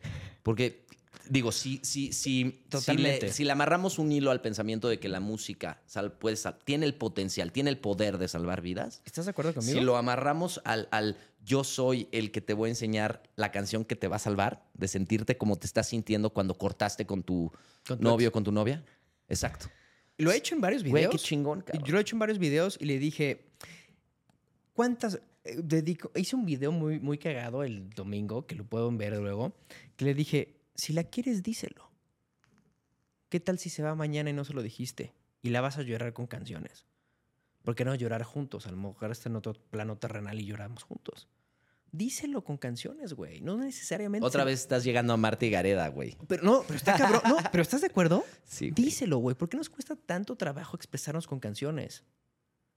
Si son un nivel de ¿Te expresión. acuerdas, güey, ¿te acuerdas de eso? Hablando de eso, ¿te acuerdas que cuando no existía, pues, no, no podías compartir tu lista? Ya sabes, Y tenías menos que hacer un, América Online te- antes. a, la, a la niña que te gustaba le tenías que hacer en, en un cassette o algo, un mix, güey. Sí, sí, sí, me acuerdo. De, güey, estas rolas son las que te Sí. dedico, nena. Estas rolas son las que te dedico. Y te tardaba siete horas en Güey, grabar le- esa madre, güey. Sí, exacto, en lo que escogías, ¿no? La diferente, el, el mix que ibas a hacer, cabrón. Y lo producías, y, Sí. ¿no? Qué, chin- qué chingón era como esa parte de decir, estas siete rolas expresan perfectamente lo que siento por ti. Ya me estás dando mi, ya me estás dando a entender lo que quiero expresar, güey. Qué chingonera. Tú me lo estás diciendo. Bueno, lo- a ver, a ver, espérame, espérame, espérame. Lo puedes seguir haciendo, güey. O sea, Sí. le puedes seguir mandando a alguien el código QR No, de pero una rola en sí. Spotify y decirle, o, o hacer una material- playlist, güey. Pero lo material siempre se queda más grabado que un pinche código QR, güey. No es lo mismo darle, eh, no sé, toda la trayectoria en discos poca madre en el Diamond a una persona. que un código QR para que te dedique una canción, cabrón. ¿Sí me Digo, en- entiendo, entiendo lo Hay que ser más romántico. Entiendo Yo- lo ah, bueno, ya- nostálgico de tu punto romántico. de vista. Romántico y nostálgico, güey. Entiendo, entiendo la nostalgia del pasado, Pero, güey. Pero, pero, Pero es, a ver, es lo mismo, porque es- las es rolas... el sentir. No esto. Hay que sentir, hay que tenerlo. Tocarlo. Güey, hoy en día no. ¿Qué haces con el celular? Sin el celular, cabrón. Sí, es un gran problema. ¿Estás de acuerdo? Antes, ¿cómo, ¿qué sentías la música? Con un cassette, con un Discman, Sí, ¿no? sí, sí. sí, Con tu sí. MP3, güey. ¿no? ¿Cuál ha sido, güey, cuál ha sido el concierto? Porque creo que los... También, hablando de, de canciones que cambian vidas, creo que también hay conciertos, güey, completos, Sí, que cambian tu vida. Como lo que decía hace rato primera Coldplay, güey. Ese fue el que... sin duda. Porque fue mi. Aparte, me acompañó mi papá, güey. Sí, sí, sí, Entonces, tener esa conexión con tu papá porque era el grupo de tu papá que escuchaba. claro. y que diga, este cabrón le gusta esto. Y que aparte esté contigo y medio cantándolas, que mi papá es medio, no, no es extrovertido como yo, güey, ¿no? Que yo estoy así, oh, wow, come on, baby, I like my fire. Y que hasta cuenta que fuera Jim Morrison, güey. Y lo disfrutaba tanto, pero qué chingón, pues se me quedó tatuado la parte que mi papá me acompañó, güey. ¿No? Y que Claro. nunca lo voy a dejar de, de- de- de recordar Claro. y vivir. Y, y sentir que estaba Jim Morrison, ¿no? Fue mi primer concierto. Fue mi primer concierto, güey. A los 12 años. Claro. ¿No? Ya después me fui. Hay otro que me gustó mucho. Este. Billy Joel. Billy Joel me encanta. Es uno de las personas, de los eh, cantantes favoritos grandes de la historia de la música. Billy Joel transmitía mucho. Rod Stewart, sin duda, ¿no? Esa magia que todavía, güey, a sus 80 años te quería transmitirte lo que sentía en, los 70, y- en el 72, cabrón, ¿no? Sí. Eh, Y de alguna manera lo logran. lo logran. Claro. por porque la música es. Siempre he, he pensado un poco esto. Digo, y más habiendo estado en una boy band, que la neta, si somos honestos, podría ser otro güerito el que esté en Mercurio. O sea, no necesariamente. Lo que quiero decir, güey, no necesariamente, no necesariamente tendría que ser yo el güerito de Mercurio, güey. Sí. Podrían ser otros 10 millones de cabrones. Me tocó a mí. Por azar, porque estuve en el momento correcto, en el, lugar correcto, güey. Pero es azar, a final de cuentas. Hay, hay, veces, hay veces que, digo, lo que quiero decir con esto es que hay veces que no es la persona, que lo importante es la música. O sea, si Jim Morrison se hubiera llamado José Pérez, güey, pero hubiera estado en el mismo momento, en el mismo lugar, con las mismas personas, tal vez hubieran llegado al resultado. Entonces, digo, mi perspectiva, para, para aclarar un poco el punto, lo que importa no son las piezas de algo. Sí. Lo que importa es el todo. Lo que importa de- del grupo en el que estoy es la música. Sí. No, no, no un, un personaje individual, cabrón. A ver, ahí tengo, yo tengo un, un tema que siempre se lo quiero decir a personas que pertenecen al ámbito artístico, pero tú que, que perteneces a una boy band mexicana, Sí. ¿no te daba coraje en que tu grupo hiciera otro tipo de música? Ah, que- O sea, que- ¿sí me entiendes? O sea, no sé Güey, si digo, es que para empezar, mi historia es rara porque, de, ah, acuérdate, nosotros no éramos los músicos. Yo sé, yo sé, yo sé. Nosotros teníamos un man. Entonces nosotros realmente no es... O sea, sí, sí dábamos nuestra opinión de esta rola me gusta y esta no. Ok. Pero dependía del AIR, que el AIR, para la gente que no sepa, es el güey de las disqueras que Sí, escoge a los artistas y escoge la- El las PR canciones. interno de las Pues disqueras. sí, es, es la persona que tiene mucho peso en las decisiones, ¿no? De quién Pero va. sí me entender la pregunta. Sí, sí, claro. Y me llegó a pasar muchas veces que escuch- me, me ponían las canciones que iban a poner en el disco y decía, güey, estas tres rolas son una mierda. No hay manera, güey, no hay manera ¿no? que las pueda defender Sí. porque son una basofia, una basura absoluta. Y me llegó a pasar con muchas canciones. Y como no era mi decisión, no era yo, no, no era YouTube, no era. Bono, que Sí. podía decir, no, no, no, espérame. Sí. Bueno, ya llegando Bono a Y es que de entrada creo que es diferente cuando, cuando los músicos hacen su contenido, que es la música, a cuando no, güey. O sea, a- Pero a lo que voy BTS, güey. Hablemos de, que es no un me- fenómeno global. los huevos, inmenso. fui pero es un fenómeno Sí, global. es un fenómeno. Y seguramente algunas rolas sí las escribirán o tendrán, y creo que ya tienen, digo, son tan importantes que pueden Sí. tener más injerencia en el, en el proceso de lo, lo que van a cantar. Güey, perdón que te interrumpa. Mm. Son tan importantes que forman de uno de los cinco eh, entradas más grandes de Corea, güey, a nivel económico. Verde. Es una estadística. Muy cabrona, Imagínate, güey. Son Sí. como Disneylandia para Orlando, cabrón. Literal. Sí, está cabrón. Bueno, dato curioso. Dato, dato chingón curioso, Sí. cabrón. Son de las cinco Entradas más grandes. entradas más Corea. grandes económicas de lana de Corea. Wow. Y, y digo, el- e- ese fenómeno, por ejemplo, hay, hay cosas de la música, lo que hablamos de lo que produce y lo que genera la música en las Lo que personas. mueve. Güey, ¿te has dado cuenta que mucha gente ha querido aprender coreano a raíz de que les gustan el K-pop? Totalmente. Que digo, Que haga el K-pop, pero está muy cabrón pero ese dices, movimiento, güey, qué, qué Mis impresio- respetos. qué impresionante que porque te guste un estilo musical, Quieras digas, aprender el idioma. quieras aprender de la cultura, el Eso está idioma y de- chingón. Eso está muy chingón, Eso, cabrón. por ejemplo, yo sí lo apoyo. Eso está muy chingón. Lo que no apoyo son las ARMYs, por ejemplo. Ese pinche grupo conglomerado de... Que es- es- Las ARMYs es un grupo, güey, que son fanáticas del K-pop, pero en especial que defienden a BTS, güey. Entonces es una ah, ok, de como las. Believers. ok. Eh, Sí, güey, que te... Güey, yo dije una opinión que no me gustaba de BTS. No, bueno, o sea, y que defendía. O sea, en cierta parte medio defendía y no me gustaba. No, bueno, güey, creo que me... ¿Cuál fue? Pero qué tan, No, qué tan no, agresivas, no, muy agresivas. Güey, las- tan ¿cómo se dicen agresivas las- que las armies? Güey, no, no, no, no. O sea, aparte de agresivas, tengo más de 24 mil comentarios en el video. Wow. Que por lo menos el 80% es ofensivo. Eres un imbécil, no tienes idea de lo que transmite. Ah, bueno, también yo estoy diciendo Y aparte que... ni hablan coreano. ¿Sí me La- entiendes? La pinche paradoja más grande es, "A- amiga, ni siquiera hablas el idioma, güey. Probablemente tú tampoco lo entiendas, güey. Dijiste algo muy chingón. Mucha gente quiso aprender coreano porque, ¿no? Claro. A raíz de eso, eso yo lo apoyo. Está, chingo- ¿No? está chingoncísimo adquirir Eso una habilidad en base a que te gusta Yo un sí grupo apoyo eso, chingón, güey. cabrón. Sí, a mí me parece también magnífico. ¿No? Eso, eso yo creo que lo que te deja la música o lo que te aspira la música o quieres hacer de la música, eso está bastante, bastante chingón, güey. Sí. Y no lo debemos de, ahora sí que de dejar De menospreciar. de güey. menospreciar, cabrón. Claro, ¿No? claro. ¿Por qué crees, güey? El- el- estaba analizando, digo, ya te comenté, en algún punto tenemos una app desarrollada que difícil, es muy difícil este, lanzar un producto Es ¿no? digital, es bien difícil. Sí. Pero desarrollamos con un par de amigos, con Borboy, este, una aplicación muy chingona que digo, está enterrada por el momento. Sí. Pero para hacer la presentación a inversionistas y cosas así, me dediqué a hacer un estudio como de por qué la música es importante para el ser humano, cabrón. Eso está muy chingón, güey. Muy chingón, cabrón. Encontré, en- encontré como, como datos curiosos, como que los instrumentos eh, musicales más antiguos que se han encontrado datan de hace 60 mil, 100 mil años. O sea, cosas que dices, güey, ¿cómo puede ser? Y dentro de toda esa investigación, lo que aprendí es, la música fue una de las primeras maneras en las que el ser humano se comunicaba. Y, y no solo se comunicaba, sino transmitía sabiduría Totalmente. sabiduría necesaria para la supervivencia Sí. a los demás del grupo, a los más jóvenes del grupo. Entonces se sentaban en la pinche fogata con, ya sabes, en la cueva de piedra y, y, y se transmitían como no salgas, no salgas porque el tigre de dientes de sable te va a Te tragar, güey. te va a chingar, güey.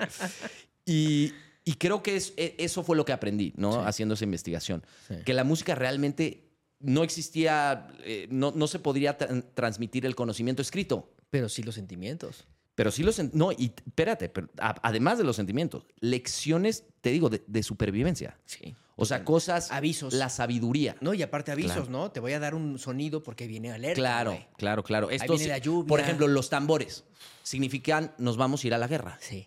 Entonces, los tambores generaban en la gente una exaltación Sí, de sí, sí. tenemos que pelear. De supervivencia. de supervivencia, exacto. Entonces, la música sirvió como una. Qué chingón. Surgió como. Sí, increíble. Surgió como una herramienta humana para transmitir las- la sabiduría. Sí. ¿no? Y lo, lo que tenían que hacer las nuevas generaciones y lo que habían aprendido las generaciones anteriores Sí. y cómo podían sobrevivir. Y me pareció impresionante, cabrón. Ver, de- de- decir, digo, ahí es claro, ¿no? Ahí entiendes cuando, cuando llevamos tantos miles de años aprendiendo de la música, pues es obvio por qué la música es tan importante en nuestras vidas, cabrón. Totalmente de acuerdo. Es más, es más, precede, es más antigua que la escritura. Sí. Sí. Sí, claro, porque era un tipo de comunicación Claro. totalmente diferente, güey. Diferente. No, no, había, no, no, no había ni un abecedario y ya había... e- Ese es el punto, güey. Eso está muy No chingón. existía un abecedario y ya había música. Seguramente tenían palabras para comunicarse. Claro. güey. Tenían una especie de idioma. Sí, signos. Pero, güey, no había ni siquiera... porque, literal, eso surgió miles de años después eh, con la civilización en Mesopotamia, Sí, cabrón, ¿no? sí. Que creo que creo que fue el es bueno, ya sabes que siempre la ciencia va descubriendo nuevas cosas, pero hasta ahorita, ¿no? El código de Hammurabi y esas Sí. cosas de Mesopotamia son los primeros los primeros indicios de, de- de- de escritura, ¿no? Sí. de conocimiento transmitido a través de escritura. Y la música va, güey, Está cabrón. decenas de miles de años atrás de eso. Y por eso nos conecta. Y por eso nos... con- ¿No? Y eso es, creo que esa es la parte, ah, digo, para redondear un poco e- en ese pensamiento, creo que esa es la parte más importante de la música. Que La no conexión. solo, no solo, exacto, la conexión, pero no solo que nos conecta con nuestras emociones, nos conecta con los demás, güey. Sí, totalmente. ¿No? No hay amigos en los que piensas cuando escuchas una Es que, rola. ¿sabes o- qué? Que la gente no se ha dado cuenta, y tú también como músico, güey. ¿Cuánta gente has eh, actuado de forma positiva en la música? Yo en las redes sociales he impactado mucho a las personas, en verdad, en su vida normal, de cómo transmites la música, tus videos y el sentir en los videos. Y, y te cambia la vida. Y yo absorbo lo bueno, te digo, y lo malo lo desecho. Y agradezco esa parte de las redes sociales, que si somos sabios y somos inteligentes, podemos saber y agarrar lo mejor que tienen las redes sociales, cabrón, que es dar esa empatía que no conocemos, que no conocemos quién es este brother que está allá atrás, pero te quiere comunicar algo. ¿No? Bueno, menos en tu caso, güey, menos para las fans de BTS y para los fans de, Bad Bunny y Bad para Bunny, los fans de, Peso, Pluma. el reggaetón en general. Sí, el reggaetón en ¿No? general no, no, no estás queriendo transmitir No, eso. pero, pero, pero me entiendes, ¿no? Sí, te punto que queremos llegar, que es impresionante cómo, cómo somos líderes en muchas cosas, ¿no? Y lo que nosotros, que- y que también, chécate esto que está muy cabrón y que no somos conscientes que cuando empezamos a hacer este tipo de cosas como el podcast o como yo abrí mi TikTok, porque yo abrí mi TikTok por hobby, porque yo amo la música, güey. Yo transmito los viernes, a veces los, los miércoles de románticas, güey. Que me encantan, soy un güey muy romántico, eso sí, la neta. Pero los viernes transmito hasta 6, 7 horas de música por hobby, porque me encanta sentir la música. y O sea, es una experiencia de. DJ. Ok. Literal. O sea, yo pongo, tengo mi lista de Spotify, y me empiezo a las 8 de la noche y termino luego 2, 3. Güey, he terminado 5 en la mañana, güey. Claro. Y la gente está conectada, más de 300 personas o 400 personas, conectando, güey, de España, de Argentina. Y dices, wow, güey, pues ¿sabes qué? Me recuerdas a mi papá cuando me las ponía en el coche y me dejaba en la escuela. Claro. Oye, me recuerdo, o sea, soy una conexión de recuerdos y melancolía. Y ta- ¿sabes qué es lo más cabrón? Que eres responsable de que eres un, una, o sea, una persona que transmite esos tipos de sentimientos y eres responsable de esa parte de ser líder de ese sentimiento, güey. ¿Te sientes responsable, güey, en algún aspecto de... Porque, digo, lo que me estoy dando cuenta con lo que estás diciendo, güey. Sí. ¿Te sientes un poco responsable en decir, mi misión en la vida es transmitir buena música, dejar, dejar como... Puede que sí, ¿eh? Ayuda- ayudar, a, ayudar a la gente a descubrir Sí. la música que tú piensas que deberían de descubrir. Sí. Digo, porque solo es tu pensamiento, pero... Claro, totalmente. Tu Por- opinión. Por, por eso tenemos los seguidores que tenemos, ¿no? Claro. Por eso el Islam tiene sus seguidores. Claro. Por eso el catolicismo tiene sus seguidores, ¿no? Sí. Todos tenemos un tipo de seguidores. Yo digo que cuando yo transmito la música, la siento y la vivo, les digo, les explico por qué la siento, por qué lo hicieron, porque conoce su historia y si las quieren transmitir, güey. Claro. ¿No? Claro. Eso es padre y te vuelve responsable de ese sentir, ¿no? Que la gente te dice, oye, güey, sea, yo trato, hay cosas que no lo sé de la música y lo investigo de muchísimas fuentes y hay que darle a esos seguidores realmente fuentes, ahora sí que verídicas y fidedignas de lo que realmente fue ese ser humano, ¿no? Por ejemplo, muchos, ahorita que ahora ya, todo, ya sabes que todos somos expertos de los temas que hoy en día son relevantes, ¿no? Cierto, cierto, cierto. Es cierto. que ese es un tema más cabrón, güey. Pero, por ejemplo, murió Tina Turner. Ahora ya todos son fan de Tina Turner. Todos, sí. ¿No? Sí, sí, sí. No, yo El me- tren del mame. El tren del mame. Y es normal y está pa- pero también está padre. Vayamos a la parte positiva. Vamos Claro. a transmitir lo positivo del artista. ¿Quién fue? Como comentábamos antes de empezar el podcast, cabrón. Este, te dije, te recomiendo que veas en esta plataforma, en HBO, la, la, este, el tema de, la biografía sí, sí. de Tina Turner. Sí. Y me la voy a chingar, güey. No tienes idea de la forma de sentir de esa mujer, de cómo sentía la música, el maltrato que tenía, los abusos con su pareja, los abusos desde niña, la mamá la abandonó, güey. El papá eh, sembraba eh, algodón y la despreciaba porque decía que pues, era un güey que no valía nada y que como él no se valoraba, pues despreciaba a su familia, entre ellas a Tina. Y vivió siempre en rechazos, en maltratos. Y después, a los 16 años, llega y se casa con, eh, con Ike eh, Turner, eh, que se hizo famoso por medio de Tina Turner, porque este güey dijo, esta vieja, si se me va, no se me, se me va el éxito de mi banda. Se casa, eh, primero casa. eran grandes amigos. El güey vio gran, tanto talento con ella que dijo, ¿sabes qué? Eres el amor de mi vida, vente para acá. Y vas a ser parte de mí. Formaron un grupo, duraron casi 18, 17, 18 años. Y en los últimos transcurso de los ocho años, la violentaba de una manera que casi se des- la desvivía. Y, y en un momento en, en Denver se quería aventar en la carretera, güey. Llegó la separación chécate esta parte que está muy cabrona, güey, que es parte admirable ese tipo de personalidades y en este caso como Tina Turner en paz descanse, que es tema y es trending, que lo podemos aprovechar muy bien. Sí, sí, aprovechemos el trending el topic. trending topic. Este, chécate esto, güey, que me impresionó. Pues en los 70s y 80s, l- los grandes exponentes de la música del rock y del pop tenían 20 años, 23 años, Claro. ma- 27, máximo 30, güey, ¿no?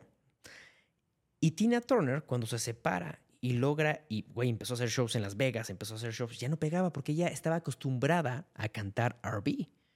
Los, ¿no? los 50s y 60s. Y no, se, y no trataba de evolucionar, güey. Se estancó en esos en, en el R&B, en el rock, en el rock and roll, en el rock and roll, un rock, Sí. en el rock and roll.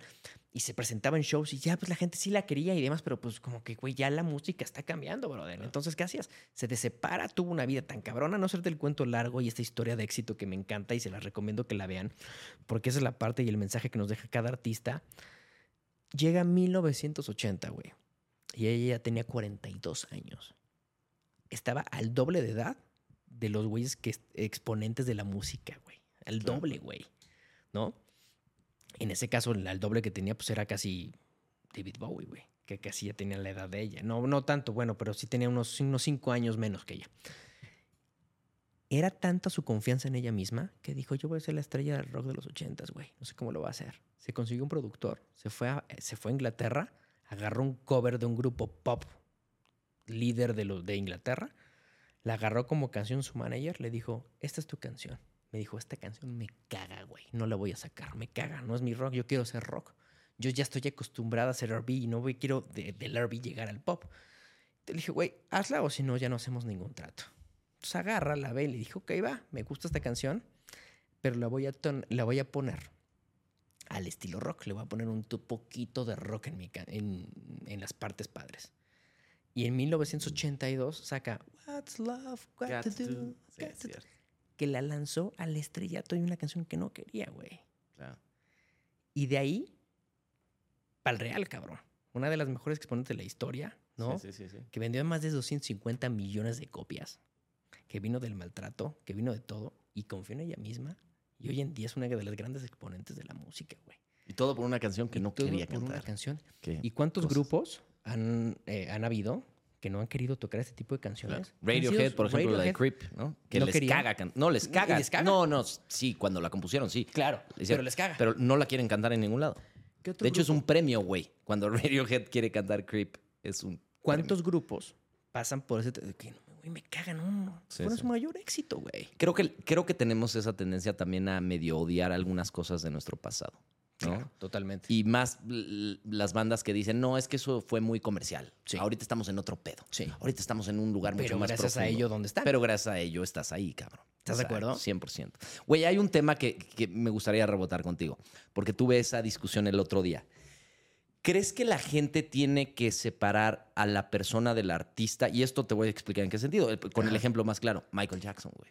Totalmente de acuerdo. Güey, evidentemente las cosas que pasaron con Michael Jackson hacen que toda su carrera las contaminaron, güey. Totalmente de Y acuerdo. mucho- Qué buen tema. Tuve, tuve, tuve esa discusión en alguna cena, güey, ¿no? Y, y mucha gente está diciendo, si Michael, el- el- el- digo más bien, el pensamiento opuesto era, si Michael Jackson estuviera vivo ahorita, yo no iría a su concierto, por las cosas que hizo. Totalmente. Y yo lo mi, he op- visto en redes. y- y mi opinión era, Qué cabrón, ¿no? híjole, yo personalmente siento que tenemos que aprender a veces a separar al artista de la persona, porque todas las personas van a tener errores.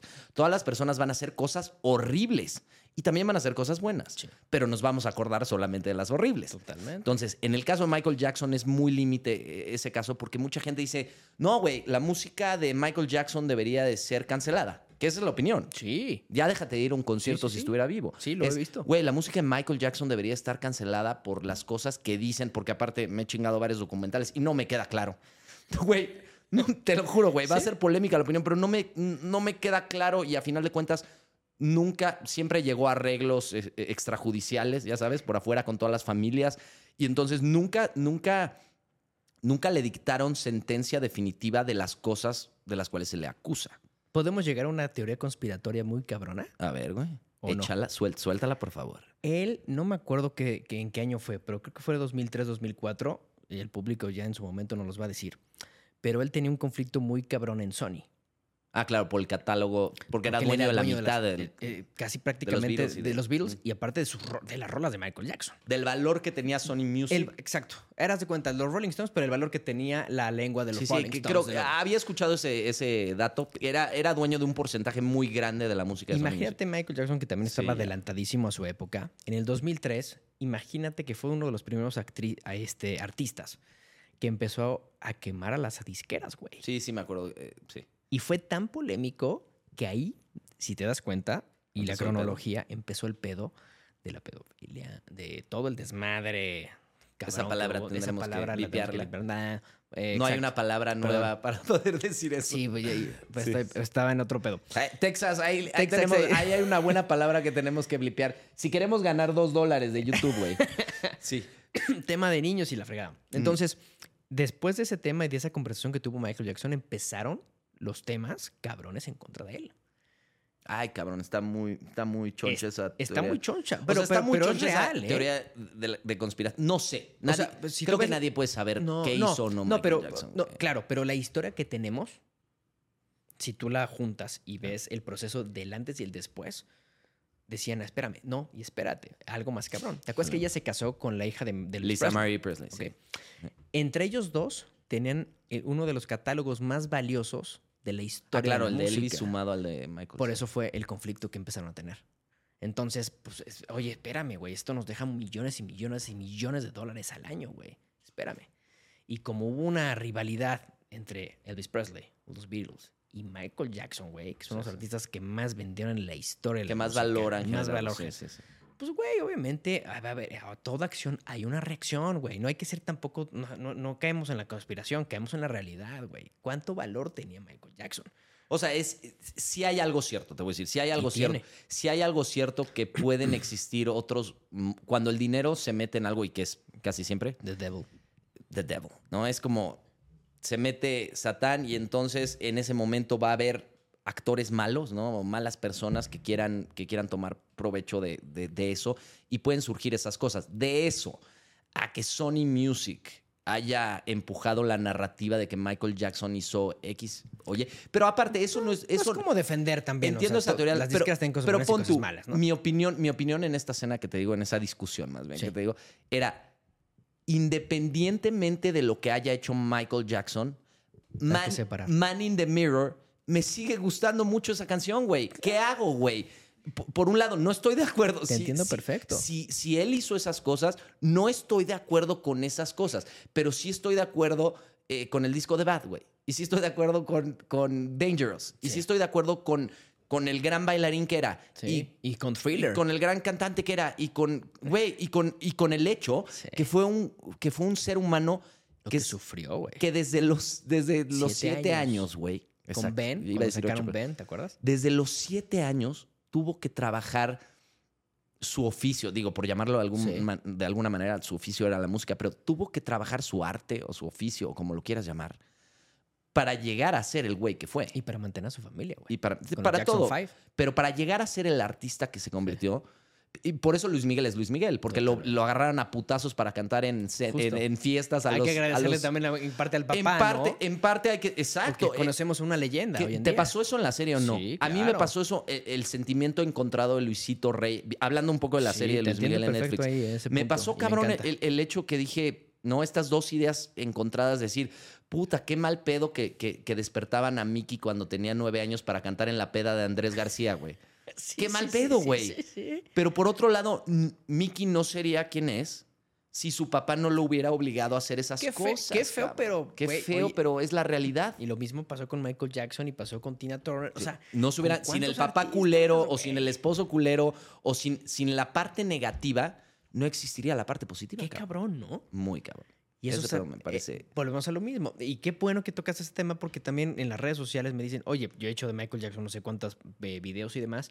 Y me dicen, no, este, ¿cómo puedes tú admirar a una persona si ve lo que hizo? Le dije, ¿tú fuiste testigo de eso? Le dije, mira, yo te estoy dando reseñas de, de música. No si de- quieres chismes, vete y sigue a Pati Chapoy, cabrón. Pero independientemente, o sea, es, es lo que quería expresar con mi opinión en esa discusión, güey, que es independientemente de lo que haya hecho com- como persona, su música pierde... eh, que esa sería la pregunta crucial. Porque va lo a perder lo valor, que ¿qué- hace un artista... Pendejo sería eso, ¿no? Lo que hace un artista como persona tendría que provocar necesariamente que su obra artística pierda valor, güey. Es la forma más pendeja de pensar.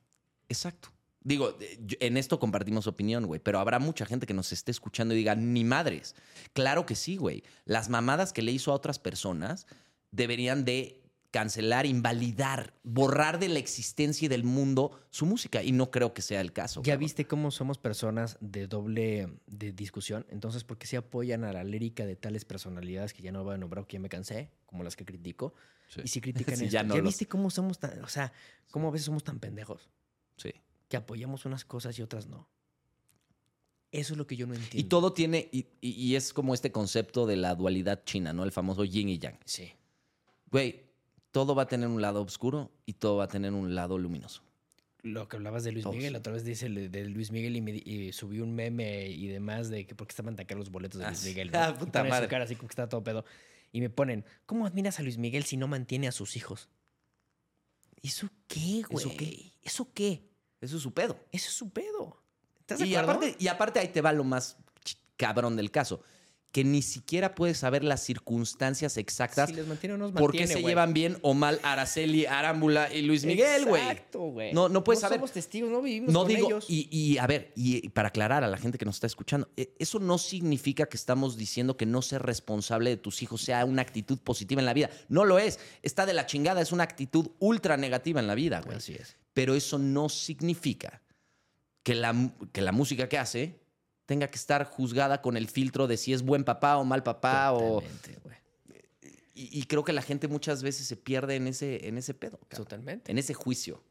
Eso pasaba mucho en los 70s cuando David Bowie sacaba su alter ego eh, androide bisexual. Ah, claro. Y fue su, un tema de, de polémica en Inglaterra de que llegaban a la reina, a- o sea, a la reina Isabel, güey, miles y miles de cartas, si no es que millones, en decir que David Bowie no era non grato en Inglaterra porque estaba eh, Promoviendo, apoyando, promoviendo la, sexualidad, la bisexualidad, güey. ¿No? claro. Y después fue el. eh, le querían dar el título de Sir Duque Blanco. O sea, el Sir, Sir de. Y lo rechazó. Dijo, no, güey. Y no soy 30 doble años moral". después casi casi es un requerimiento humano, güey. ¿Estás de acuerdo? La paradoja, ¿no? O sea, que Qué dices, güey. cabrón, güey. Qué cabrón. Y eso es lo que yo no entiendo todavía, pero bueno, es parte de la historia. Es parte de la historia de la música. Güey, ¿qué te, qué te gustaría hacer a- a- en tu carrera a continuación? Digo, ya, ya creo que queda muy claro. Estás abriéndole las puertas musicales, porque para mí ese es el mensaje tuyo, ¿no, Javier? Sí. Le estás abriendo las puertas musicales de otras eras Sí.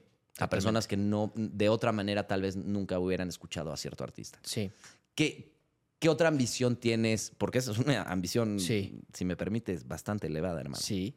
Y me encanta, me fascina, se me hace ambiciosa, güey, se Sí. me hace potente. Sí. ¿Qué otro sueño loco tienes eh, que quieres conseguir con tu contenido, güey? En especial de, de mi contenido, porque te digo que esto fue, que, que es hobby, pero parte de, de la pasión siempre hay una gran atracción. ¿Sabes qué me motivó más a hacer lo que estoy haciendo y ojalá se pueda transmitir a millones de personas eh, realmente y conmover este tipo de acciones? Eh, admiro mucho a Clive Davis. Clive Davis es uno de los mejores productores y cazatalentos de la historia de la, humanidad. Que sin él no hubiéramos conocido a Bruce Springsteen, no hubiéramos conocido a, a Jimi Hendrix, a Janis Joplin, a Whitney Houston, güey. Wow. Sin Clive Davis. Sí, sí, vi un documental de él. Si no lo han visto, gente que nos está viendo Sí, o sí, escuchando, véanlo, güey. Y fue una de las partes que me motivó porque yo como amante de la música desde niño, porque no soy Claro, el típico mamador de que ahorita empezó a escuchar, no, no, no, güey. Yo llevo desde los cuatro años escuchando Polanca, güey, Roy Orbison. O sea, te estoy hablando de los discos de mi Sí, papá, de sí, CD claro. o cetato, güey, que lo escuchaba, que ni siquiera yo con mi papá se sabe las letras. Yo me las escuchaba de ida y vuelta, porque aparte le cabían 12 canciones al CD. Entonces iba, lo escuchaba y los cassettes. Entonces, Clive Davis fue una parte de mi motivación para decir, oye, quiero crear mi contenido hoy en día para cazar ese tipo de talentos tan chingones, porque también tengo esa afinidad de escuchar ese tipo de cosas y juntarme a lo mejor con una gran disquera y decir, espérame, papá, ven esto, escuchen esto, güey. Me acaba de llegar este Chingón, tipo de hermano. cosas tan chingonas, Güey, güey. no quiero ser cursi, pero te tengo que decir que tu misión en la vida está hermosa, cabrón. Estaba, está bien Está- bonita, ¿no? Es una belleza y, te- y también qué bonito, creo que para, para alguien que nos esté escuchando, que igual y te gusta mucho la, mucho la música y tu camino no es ser el músico, sino ser el que le abre las... Lo que dijiste Clive Davis. Sí. Tal vez él no fue el, el músico que llenaba estadios, Era abogado. era abogado, pero fue el güey que abrió la puerta A la llave de la. que, que permitió que naciera tanta belleza que de otra manera no hubiera nacido. es que güey. ser melómano no ser músico. Es apreciar, ¿no? Sí, La música. Por eso le decían el oído de oro. Él Claro. apreciaba el oro, claro. ¿no? Y no lo desechaba. Y lo hacía lo que hoy en día conocemos a grandes exponentes, güey. Me gusta tu ambición, güey. Creo que es, creo que es una misión. Está muy chingona, ¿no? Creo que es- y aparte creo que es una misión muy bonita y que puede dejar mucho. Totalmente. Y que va, te digo algo, güey. Creo que es una misión que va a dejar mucho porque creo que ya lo estás haciendo, güey. Ahí va. Ahí va. Y- ahí Y, güey, te quiero felicitar. Gracias. Habrá quien te odie, ¿no? Por tus opiniones acerca de Peso Pluma y Bad Bunny. Sí. y el regional Y habrá, mexicano. y, hab- y habrá gente que creo que te va a amar porque les vas a abrir las puertas a un nuevo mundo desconocido para ellos. Totalmente. Me encanta, hermano, platicar contigo, güey. Muchísimas gracias. Creo que nos podemos seguir 25 horas, güey, pero lo dejamos para otra. Creo que el- la, siguiente, la siguiente vez que vengas quiero que platiquemos acerca de historias musicales y Me leyendas encantaría. urbanas de la música. Y mitologías. Va, me late. Me Pero muchísimas gracias y gracias a toda la gente eh, que se quedó con nosotros este ratote a escucharnos. Nos vemos a la próxima. Hermano mío, te Lo quiero y te demás es agradezco. historia. Eso, eso. Cerremos con tu frase. Lo demás es historia. Eso, Eso es todo. Gracias a todos por quedarse. Bye. Bye.